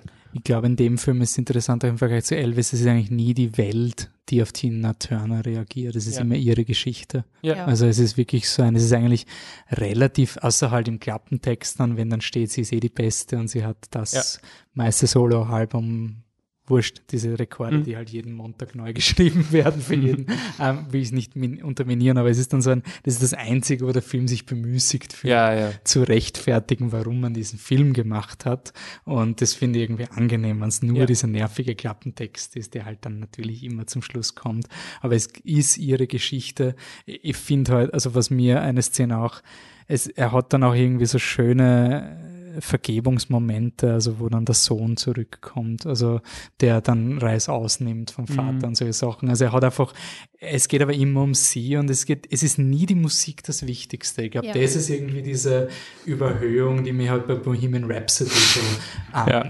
anfuckt, weil es halt quasi darum geht, dass Queen de facto die Welt gerettet hat und es ist, es ist nur Musik, ganz ehrlich, es ist Kunst, Ja. alles super, aber es ist es wäre nicht so schlimm gewesen, hätte es irgendwas von dem nicht gegeben. Ja. Also ist eh gut, dass es gibt, aber das finde ich an dem Film irgendwie cool, dass er, dass er Ja. diese Überhöhung einfach sehr, sehr angenehm Ja, voll. Nämlich sowohl vom Endprodukt als auch von der Einzelperson macht und er das, das eben nicht. Und auf das einer schön. Bio Autobiografie Ja. basiert. Ja. Also Ja. das ist ja eigentlich auch die Steilauflage für ähm, äh, Ins Inszenierung und, und übertrieben. Ich habe vorher den Regisseur gegoogelt, der dürfte auch ein recht Handwerker gewesen sein, der so Poltergeist 2 gemacht Ja, und ja, ja, Sachen. hab ich auch gelesen, ja. Das dürfte sein. Ähm, überrascht mich jetzt eigentlich Nein, nicht. es macht voll Sinn, ja. Macht voll Sinn. Muss da, aber Braun muss da auch auf den Boden bringen. Ja, absolut, ja. Ähm, ja, Anne, hast du noch eine Überleitung? Hast du noch? Also wir haben, wir haben gesagt, dieses, dieses Überleitung. Ja, oder generell, ich meine, die Zusammenfassung haben wir ja schon eigentlich. Ja. Also dieses, äh, dass alle irgendwie Anerkennung suchen. Anerkennung, Liebe und ja, genau. ich muss sagen, ich finde, ich bin echt froh, dass eben das, dass dieser letzte Film so menschlich ist, gerade im Kontrast zum Elvis, wo du irgendwie Ja. jetzt nicht weißt, ähm, warum es Ja. also quasi, der ist ein bisschen so zum Selbstzweck. Und die haben wir auch, wie in dem Recherchieren, wir haben auch über Rocketman geredet. Und es sind alles so Filme, wo du die immer fragst, so ein, Alter, warum willst du eigentlich Künstler, also dieses, dieses Feeling mit, boah, ich, ich wäre urgern so, ich hätte gern das Leben von den Stars, sei das eben die Ingrid in L.A. oder halt, Ja. also diesen Lifestyle und keiner dieser Filme ermutigt mich. Es ist wirklich so ein, Ja. oh mein Es ist Ja. einfach, ähm, da ist, da ist quasi, was, was Love Got to Do with it, quasi dann noch dieses, hey, sie schafft es zumindest, Ja. Ja, ihr und Leben ich besser find- zu ja. machen. Ähm, es ist total oft. Ich finde aber What's Love Got to Do With It ist ja auch, wenn der Ike kein Arschloch wäre, wäre es ja okay. Das wollte ich auch Ja, sagen. ja. Ja, also ihr Leben, da, da finde ich ist ja noch so, weil bei Elvis ist so quasi, was müsste es sein? Na, puh, na, können wir gar nicht erst anfangen. So. Ja. Ich meine, klar, das, da auftreten soll mit dem Colonel quasi. Ja. Es gibt ja auch, soll ja auch Künstler geben, die nicht abusive sind. Ne? Also so theoretisch könntest du sagen, Ja. die Geschichte könnte man verhältnismäßig leicht zu tweaken, dass man sagt, Mhm. es zahlt sich vielleicht schon aus, aber ja, aber es stimmt schon, es ist oft sehr bei der, deprimierend. Ja. bei der Tina Turner ist es halt auch so, du siehst halt, wie hart sie arbeitet. Also in all dem Schatz, der ihr passiert, der ihr Leben ist, ist sie ja eine absolute Hardworkerin. Also was die für eine Arbeitsmoral hat, finde ich, kommt schon sehr stark raus aus dem Film. Und eben, wenn man den Ike jetzt wegnehmen würde oder ihn ersetzen würde durch jemanden, der einfach normal ist, ähm, dann wäre sie, glaube ich, trotzdem eine Hardworkerin, die es halt auch auf eine Art geschafft hätte. Zu- Wenn sie zur richtigen Zeit am richtigen Ort ist, glaube ich, das ist immer sehr wichtig. Aber deswegen denke ich mal, bei ihr, wenn der Ike weg wäre, ist es sogar eine Karriere, wo man sich denken kann, ja, also es ist sicher fürchterlich anstrengend, whatever, aber man kann es vielleicht, man versteht, warum man es machen will, weil wenn ich meine Arbeit reinstecke, ein bisschen American Dream mäßig, dann, dann kann ich es zu was schaffen, so. Und ich finde es auch wichtig, dass du eben gerade im Vergleich zum Colonel, dass du einfach zeigst, es muss nicht so sein. Also diese klassische, du musst kein Arschloch in der Kunst sein. Also dieses, oh, der Regisseur, der, der macht mich so fertig, aber das ist urwichtig, weil die Kunst Ja. und so weiter. Nein. also sie hat dann nachher mit anscheinend laut Film, mehr weiß ich nicht, mit normalen Produzierenden genau Ja. den Erfolg. Also quasi, Ja. das, ist, das finde ich halt schon ein wichtiges Beispiel, weil der Elvis könnte schon, also gerade durch, man, da kann man ihm unterstellen, er macht das bewusst als Provokation, dass der Colonel sagt, ich habe euch ja Elvis gegeben, aber es ist dann doch ein bisschen so heilig der Zweck, die Mittel quasi. Ja, So. genau. Und, und das, diese Gefahr hast du generell bei diesen Biopics, also einerseits, dass, dass du sagst, ja, das war urwichtig, weil sonst hätten wir nicht das Live-Aid-Konzert gehabt Ja, quasi. ja. Ähm, Gott sei Dank waren alle Arschlöcher zu ihm quasi und das, das habe ich bei dem Film zum Schluss dann wirklich braucht, so ein, na, ist auch, Ja. ist, ist, ist auch, ist auch okay, kann man auch irgendwie, äh, Ich, ich finde es lustig, wie du gesagt hast, er hat dann auch mit normalen Produzenten zusammengearbeitet. Nur für, ich ich meine, das ist ja nur ein zufälliges, randomes Wissen, das ich habe. Deswegen nehme ich an, dass das nicht so viele wissen. Der, dieses River Deep Mountain High nimmt eben mit dem Phil Spector auf. Und der kommt ja quasi so, ah, ich bin der Phil Spector. Ah, cool, ja, mache ich ein Lied mit dir. Googles mal Phil Spector. mit, der ist ähm, ja vor ein paar Jahren gestorben im Häfen, nachdem er Ah, eine. Frau umgebracht hat. Und ähm, schaut aus wie der ärgste Satan am Ende, außer der ärgste Wahnsinnige. Also es ist wirklich, ähm, ja. Äh, Aber, der Produzent am Ende von, von Der ist What's Love, das urgut, könnte der- der vielleicht, hat der hat vielleicht, zehn, wer weiß, zehn Baby. keine Ahnung. Waisenkinder adoptiert. Weiß ich Darf ich, darf ich noch eine Sache sagen, die jetzt nicht so viel mit dem Film zu tun hat, nur, nur peripher zu What's Love Got to Do With It, ein bisschen kritisch zu Tina Turner. Ähm, es, was mir vielleicht nicht so wahnsinnig gut gefallen hat, war, ähm, wie sie dann rauskommt aus dieser Relationship, ist über die Religion. Das ist ja gutes Recht, das wäre nicht mein Weg, aber das ist natürlich vollkommen in Ordnung. Ich fand es aber ein bisschen plump inszeniert, das war irgendwie dann so ein bisschen, oh, ich mache jetzt äh, zweimal um und dann ist alles gut. Ähm, ich, und ich will es auch gar nicht so eng mit Religion verknüpfen, aber es ist natürlich schon so, dass viele Menschen, die ähm, sich für solche Religionen interessieren, sich auch für Alternativmedizin interessieren und einfach, weil es mir persönlich ein Anliegen ist, die Tina Turner wäre fast mal gestorben, weil sie sich ständig mit nur irgendeinem homöopathischen Scheiß behandeln hat lassen und erst im letzten Moment sich dann gescheit behandeln hat lassen. Kinder glaubt nicht an die Homöopathie, zumindest nicht als Ersatz für die Schulmedizin. Das möchte ich nur ähm, erwähnt haben. Der, diese Buddhisten-Szene war für mich so dieses, das war für mich der bisschen einzige cringe, Moment, oder? hab, Das ist reingevotet. Also das, das, sie es ist diese ja. eine, Ja, das ist ja, das eine, das ist mir jetzt urwichtig Ja. und so Scratch von der Platte, so bleibt mal stehen und Genau. jetzt müssen wir Buddhismus machen, weil das kommt und geht Ja, und ist einfach nie wieder da. Es ist wirklich so ein, ich schätze mal, das war das hat irgendwas Ja. mit, mit was in der echten, wenn, wenn du quasi wirklich merkst, das ist nicht mehr organisch im Film, sondern einfach mal Ja, voll. drin. Ist es mir vorkommen wie der Erklärungsversuch von ihr selber nachher, Genau. sich zu erklären, weil sie wie in Interviews gefragt wird, und wie hast du es dann geschafft, dass du das quasi überlebt hast und so, war alles so schlimm. Und sie so, ja, weißt du, ich habe den Buddhismus entdeckt und der hat mal, also so ist mir das vorkommen, Mhm. so quasi wie diese Anecdotal, ich versuche mir nachher oder ich versuche den Menschen um mich herum nachher zu erklären, wie ich das geschafft habe, weil man fragt mich, es ist ein Thema, wo viele Leute dann Bescheid gewusst haben. Man fragt mich dazu und das ist halt eine gute Antwort irgendwo und willst irgendwie erklären, was in dir für Prozesse abgelaufen sind, psychische, was du dir gedacht hast. Na, da habe ich mir wieder gedacht, jetzt, der Eik ist super, dann habe ich mir gedacht, der Eik ist das größte Arschloch, dann wollte ich ihn umbringen und so weiter, was man sicher alles durchgemacht hat.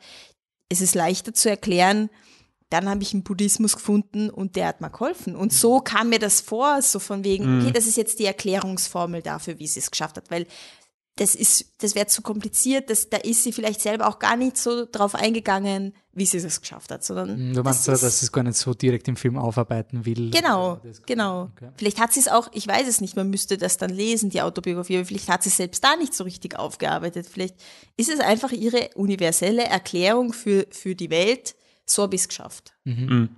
Ja, also äh, das war es. Man ist ein bisschen sauer aufgestoßen, aber es ist nicht, nicht überhaupt nicht äh, kein Dealbreaker. Ich wollte das mit, weil ich das dann gelesen habe, nachher mit der Alternativmedizin und das ist mir Aber halt das ein ist schon, also das, Thema. das ist spannend bei diesen Biopics, weil du dann diese emotionale Bindung auf diesen zwei Stunden Figuren hast, die du vielleicht vorher noch nie gekannt hast und dann ein ganz ein klares Bild von dieser Person zu haben glaubst, Ja. was halt super limitiert ist. Also ja, Ja, das ist, genau. Das ist ja, so ich ein, meine, Tina Turner ist auch Schweizerin, weil dort die Steuern leibender sind. Ne? Also es ist, äh, natürlich ist, ist Sie kein ist- Mensch. niemand ist ein perfekt. Heiliger. Ja, ja. Das Und ist das, auch okay. Wichtigste ist, und das hat uns J.K. Rowling auch gezeigt, dass wir einfach aufhören sollten, Leute nach politischen Meinungen zu fragen, wenn sie nichts damit zu tun haben. Solche Sachen. okay, dann ziehen wir einen äh, Schlussstrich. Und jetzt haben wir immer noch unser, ähm, unser Fade-out-Moment, also quasi welche Filme es noch gibt, die zu diesem Film, zu diesen Filmen, die wir passiert haben, also quasi, das waren unsere drei die wir, also unsere drei Abbiegungen. Äh, wir hätten noch ein paar andere gehabt. Äh, genau, äh, der Patrick, ich werfe ihn mal ein, weil das hat er in unserem Chat geschrieben. Ich habe es damals nicht verstanden, weil er den Film nicht gesehen hat. Er wollte Speed Racer rein reklamieren von den Wachowskis. Ich verstehe es irgendwie, aber Ja. also Speed Racer kommt, glaube ich, schon irgendwann mal in unseren Podcast. Ja, also sein Argument war, dass quasi Elvis ist so sehr überproduziert, dass ich Ja. fast Speed Racer vorschlagen würde. Und ja, I Ja, get it. also ich- ja, get ich verstehe es vor allem die Anfangsszene mit den Kästchen und so. Ja, ja, ja, ja. Wenn ihr Speed Racer noch nicht geschaut habt, schaut ihn. Also die Wachowskis haben schon ein Meisterwerk gemacht, was verkannt wurde. Habt ihr noch Filme? Ähm, Ähm, auf der Liste steht auf jeden Fall noch Rocketman, haben wir, glaube ich, eh schon Ja. ein, zweimal erwähnt. Das ist eigentlich eines der Biopics, der, oder Musik-Biopics, ist schon sehr spezifisch, aber der letzten Jahre, das uns, glaube ich, allen dann, nämlich ziemlich unabhängig voneinander, ähm, irgendwie nachhaltig beschäftigt Ja. hat und voll getaugt Ja. hat.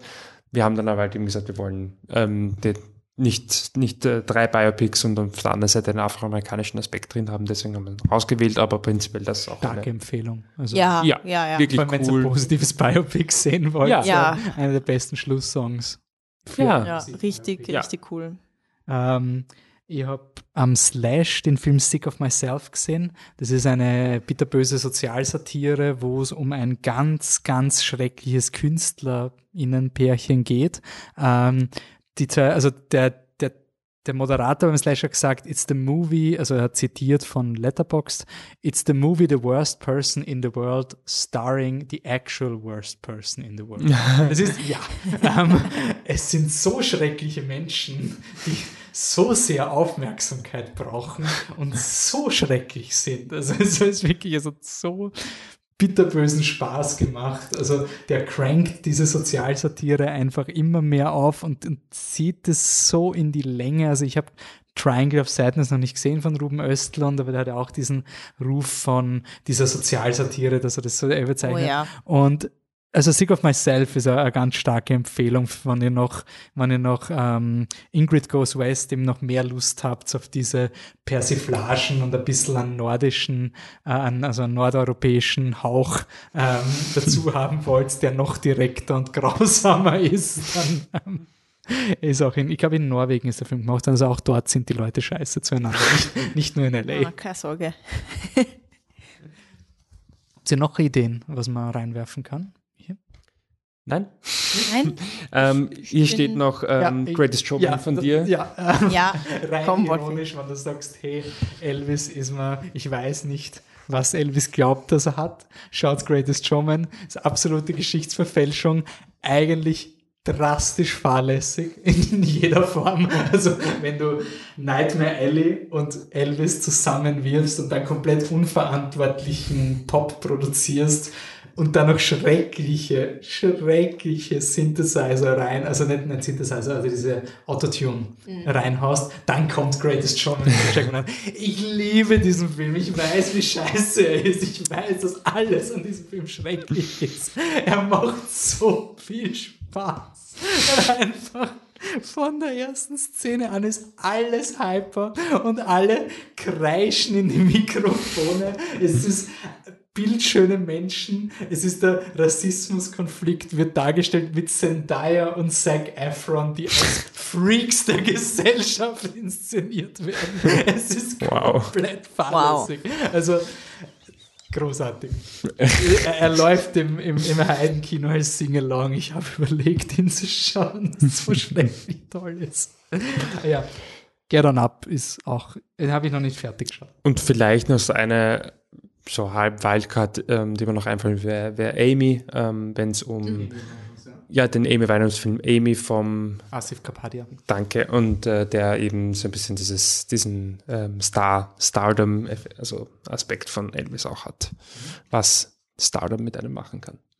Einen Film, der gute Überleitung ist und den ihr nicht mögt, äh, ist Ma Rainey's Black Bottom. Oh ja. Ähm, der okay. wär, das war nämlich interessant, weil der war bestenfalls mittel bei euch quasi und wir haben ziemlich hitzig diskutiert. Bestenfalls. Und das Interessante wäre, er hätte urgut zu Elvis passen. Ja, also quasi, stimmt. wenn du sagst, auch dieses, weil Spoiler für Maraine's Black Bottom, es endet halt damit, dass quasi diese Musik äh, von dieser afroamerikanischen Gruppe dann von einem weißen ähm, Barbershop Tür- Choir irgendwie aufgeführt oder von so einer Entertainment-Ding, weil das jetzt das Weiße halt und ähm, also die, der, der Film hätte richtig gut thematisch zu Elvis. Also das Double Feature, glaube ich, so wäre es richtig spannend und ich bin halt, also bei Get, Get On Up wieder, also Chadwick Boseman spielt zwar immer sehr ähnlich, also ich, ich habe jetzt nie so das Gefühl gehabt, dass Chadwick Boseman so das Super Chameleon ist, aber er ist einfach so, so charismatisch. Also ich mag ihn einfach, ich mag ihn einfach. Und im Dezember gibt's dann zum nächsten Podcast, den 195. Podcast, noch sechs Podcasts bis zum 200er, gibt's unser End of the Year Special. Da haben wir dann wieder alle vier vor uns und äh, jeder von uns, also wir werden uns irgendwie so bemühen, so drei Filme reinzuwerfen, die uns dieses Jahr taugt haben. So ein bisschen eine Playlist, weil dadurch, dass wir unser Programm neu geschaffelt haben, reden wir über Filme, die es eh semi-aktuell sind. Ich bin auch sehr froh, dass wir über sowas wie Nightmare Alley reden können, den wir halt einfach damals war keine Zeit und keine Ja. Ressourcen. Ähm, also wir versuchen da immer so die Filme nachzuarbeiten, die wir im Nachhinein draufkommen, dass sie gut sind. Aber den einen Podcast wollen wir einmal im Jahr machen, wo wir sagen, hey, die zwölf Filme, die empfehlen wir. Top Gun Maverick ähm, und Worst Person in the World sind wahrscheinlich Ja. zwei heiße Kandidaten von den zwei unterschiedlichen Ich lieb's, Spektren. wie du einfach die beiden so in einem Ja, das Atem Spektren, Ja, man das stimmt. Das Aber- stimmt. also quasi Ja, aber einerseits Top- Top, Ja. Gun Maverick und andererseits Worst Person in the World. Ich meine aber jetzt mal ganz ehrlich, Annemarie, musst du deine, deine Vorteile auch ein bisschen wegstecken. Weil Nein. Top Gun Maverick ist einer der größten Erfolge des Jahres, einer der gefeiertsten Filme des Jahres. Wie du für Sie nicht, doch drauf, Freunde. Kennst mich für, dafür liebt mich. Ja, 13 das- Oscars nominiert, wovon er halt keinen gewinnt, aber ist ja wurscht. Und Nehmen wir die Oscars ernst? Seit wann? ist ja wurscht. Ich meine nur, Oscar-Special jedes Jahr. ich, ich meine nur, für Wir nehmen einen, sie auf dieser Ebene, auf der spielerischen, auf der Casino-Ebene nehmen wir sie sehr ernst. für einen Film, für einen Film, den du nicht gesehen hast, gibt es für mich keine, keinen Anlass, den Ja, zu aber dis- auch Ich sag nicht, dir dass mal, der ich sag dir mal was. wird. Aber sie Der Wolfi gesehen. und der Batzi haben sehr ausführlich über diesen Film berichtet und ich hatte das so Gefühl, im Kino mit dabei gewesen zu sein und ähm, ich vertraue auch dem Wolfi, wenn er sagt, dass er mir nicht gefällt, er gut, so gut kennt er mich, der Bur. Das, Okay, aber was ich nicht mag, ja, jetzt hau raus. Ja, ich mag nicht dieses elitäre, du darfst, du darfst diesen Top Gun, diesen, diesen Actionfilm, darfst du nicht im selben Atemzug wie meinen Arthouse-Film nennen. Das Richtig. ist lächerlich. Sind wir ja zu viert. So ist es. Ja, Dann freue aber ich mich auch als einziger auf Avatar 2. So schaut's aus. Ich, ich, ich freue mich auch auf eine, auf eine Art auf Avatar 2, weil ich einfach so neugierig bin. Ich bin einfach ein neugieriges Gefraß, das einfach wissen will, äh, was haben sie sich gedacht und was wird passieren. So Also das müssen wir dann schon So groß enttäuscht. zelebrieren. Ja. Fast, so, fast schon ein Meetup im Kino mit unseren Flippies oder ja, unseren Ende des. Jahres, warum nicht? Bei ich mein, Mackie. Ich will es nicht verschreien, ich hoffe, zum Zeitpunkt der Aufnahme hatten wir auch schon ein Vien- Viennale Kaffeekränzchen danach. Ähm, hoffentlich. Also da wart ihr schon und jetzt habt ihr sicher, wie sie aus äh, Ingrid Goes West gehört habt, voll die FOMO, dass ihr Ja. beim Avatar Get Together nicht dabei seid. Das Outfit, das, das sagen wir euch dann noch, ja? Der Woche. Also ihr habt es vielleicht auf unseren Social Media Kanälen gesehen, aber die Ticketpreise im gleichen Kinosaal sind ein bisschen höher geworden. Ich sage mal Kino Montag, gell, Freunde? Ja, genau. Also, wir müssen aber dann nicht am Premierentag sein. Also Montag reicht auch. Passt. Äh, Und damit habt ihr eigentlich schon genug Teaser, was auf uns zukommt. Vielleicht, wenn ihr die letzten zwei Podcast-Folgen nicht gehört habt, schaut's Chucky.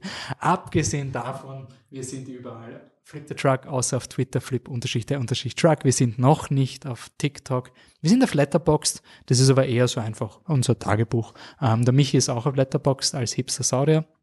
ja, Ähm, wenn du das sagst. Genau. Wie ist denn das Flip the Truck wir sind auf Flip the Truck Letterboxd? auf Letterboxd. Oh Gott, folge ich noch That's gar news nicht. to oh me. Gott, mein- Aber akt äh, eigentlich verwende ich es nur als Tagebuch für unsere Podcast-Filme. Also ihr könnt da Ah, ja. die Listen anschauen that's von Filmen, good. die wir im Podcast besprochen haben. Es ist ja. einfach schöner zum Sortieren.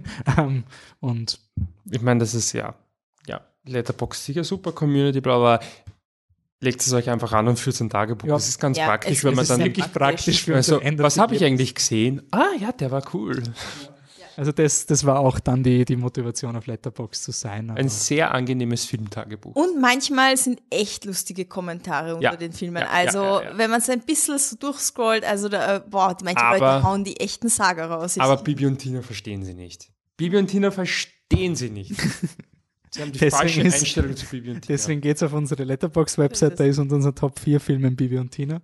Also, es ist, Oh glaube yeah. ich, die vier Flip the Truck-Filme. Kannst du vielleicht mal aufmachen, dass wir nochmal teasern, was unsere, unsere Top-Filme sind. Ich habe versucht, deswegen habe ich auch die Anne gefragt, wie der eine Film heißt. Leb wohl meine Konkubine. Das ist quasi der Anne-Film. Bibi und Tina 2, voll verhext. Und ähm, dann haben wir noch, äh, sind wir noch nicht viral genug, damit wir unser Social-Media-Profil äh, finden. Ich versuche noch den Batzi-Film zu überlegen. Beinahe ist Paddington 2.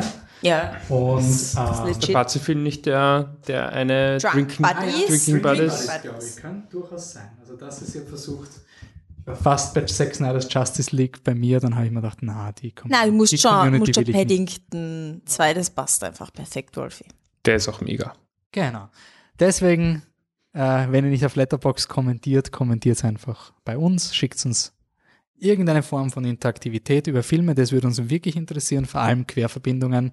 Äh, ganz ehrlich, ich hätte nicht geglaubt, dass man über Elvis so tief eindringen kann, obwohl keiner von uns jetzt so begeistert Ja. war vom Film. Das finde ich überhaupt am lustigsten. Aber es war auch interessant, weil wir auch nicht so einen anderen starken Film dieses Jahr gehabt Nein. haben, wo wir gesagt hätten, okay, wir, wir, wir nehmen uns die Zeit und alle vier finden etwas. Also wir hätten nicht gut. Top Gun Maverick find- reinnehmen können, weil Ja. das schon so ein wäre, okay, aber das ist eine Steilauflage, die ja wahrscheinlich nicht funktioniert. Es ist eine gute Challenge manchmal sowas, oder? Also es ist eine gute Challenge, sich was anzuschauen, wo man, wo man nachher sich denkt, okay, ich war jetzt nicht so begeistert, aber ich beschäftige mich halt damit. Das ist halt eine andere Herangehensweise an Filme, die jeder eigentlich mal anwenden kann, weil so, sonst wäre man nie auf What's Love Got to Do with It ähm, Ja. gekommen und der war super cool und hat uns gefallen. Oder Ingrid Goes West hat mir und dem Michi auch mega gut gefallen zum Beispiel. Also ich finde, das ist auch wieder ein gutes Beispiel gewesen für, wie man sich durch einfach, wenn man sich mal zwingt, ein bisschen ein diverseres Programm zu machen. Weil bei mir war es auch so ein, wir können nicht, also so sehr ich Rocketman mag, aber es war dann so dieses, das, das ist halt so ein bisschen, man braucht mehr. aufgelegt Was- quasi Ja, genau. und, und irgendwie, die, obwohl ich den super finde von der Kreativität und so weiter, aber es war dann dadurch, dass man sich einmal mal zwingt und so sagt, okay, schau mal, was noch gibt, probieren wir das. Natürlich war es Überwindung, ich hätte es nicht geschaut, wenn ich nicht den Podcast schauen hätte müssen. Also es war schon eher so ein, ah, okay. Ähm, und ich bin neugierig, was bei Get On Up noch kommt. Also da fehlt noch eine Stunde. Also, das ist noch bei Filmen. Im Nachhinein viel Spaß auf der Biennale. Ich habe sonst, glaube ich, in keinem Podcast gesagt. Also war sicher urgeiles Festival. Bestimmt. Und Ja. noch ein schönes restliches Jahr im Kino. Bis zum nächsten Mal. Danke fürs Zuhören. Ciao. Tschüssi. Tschüss.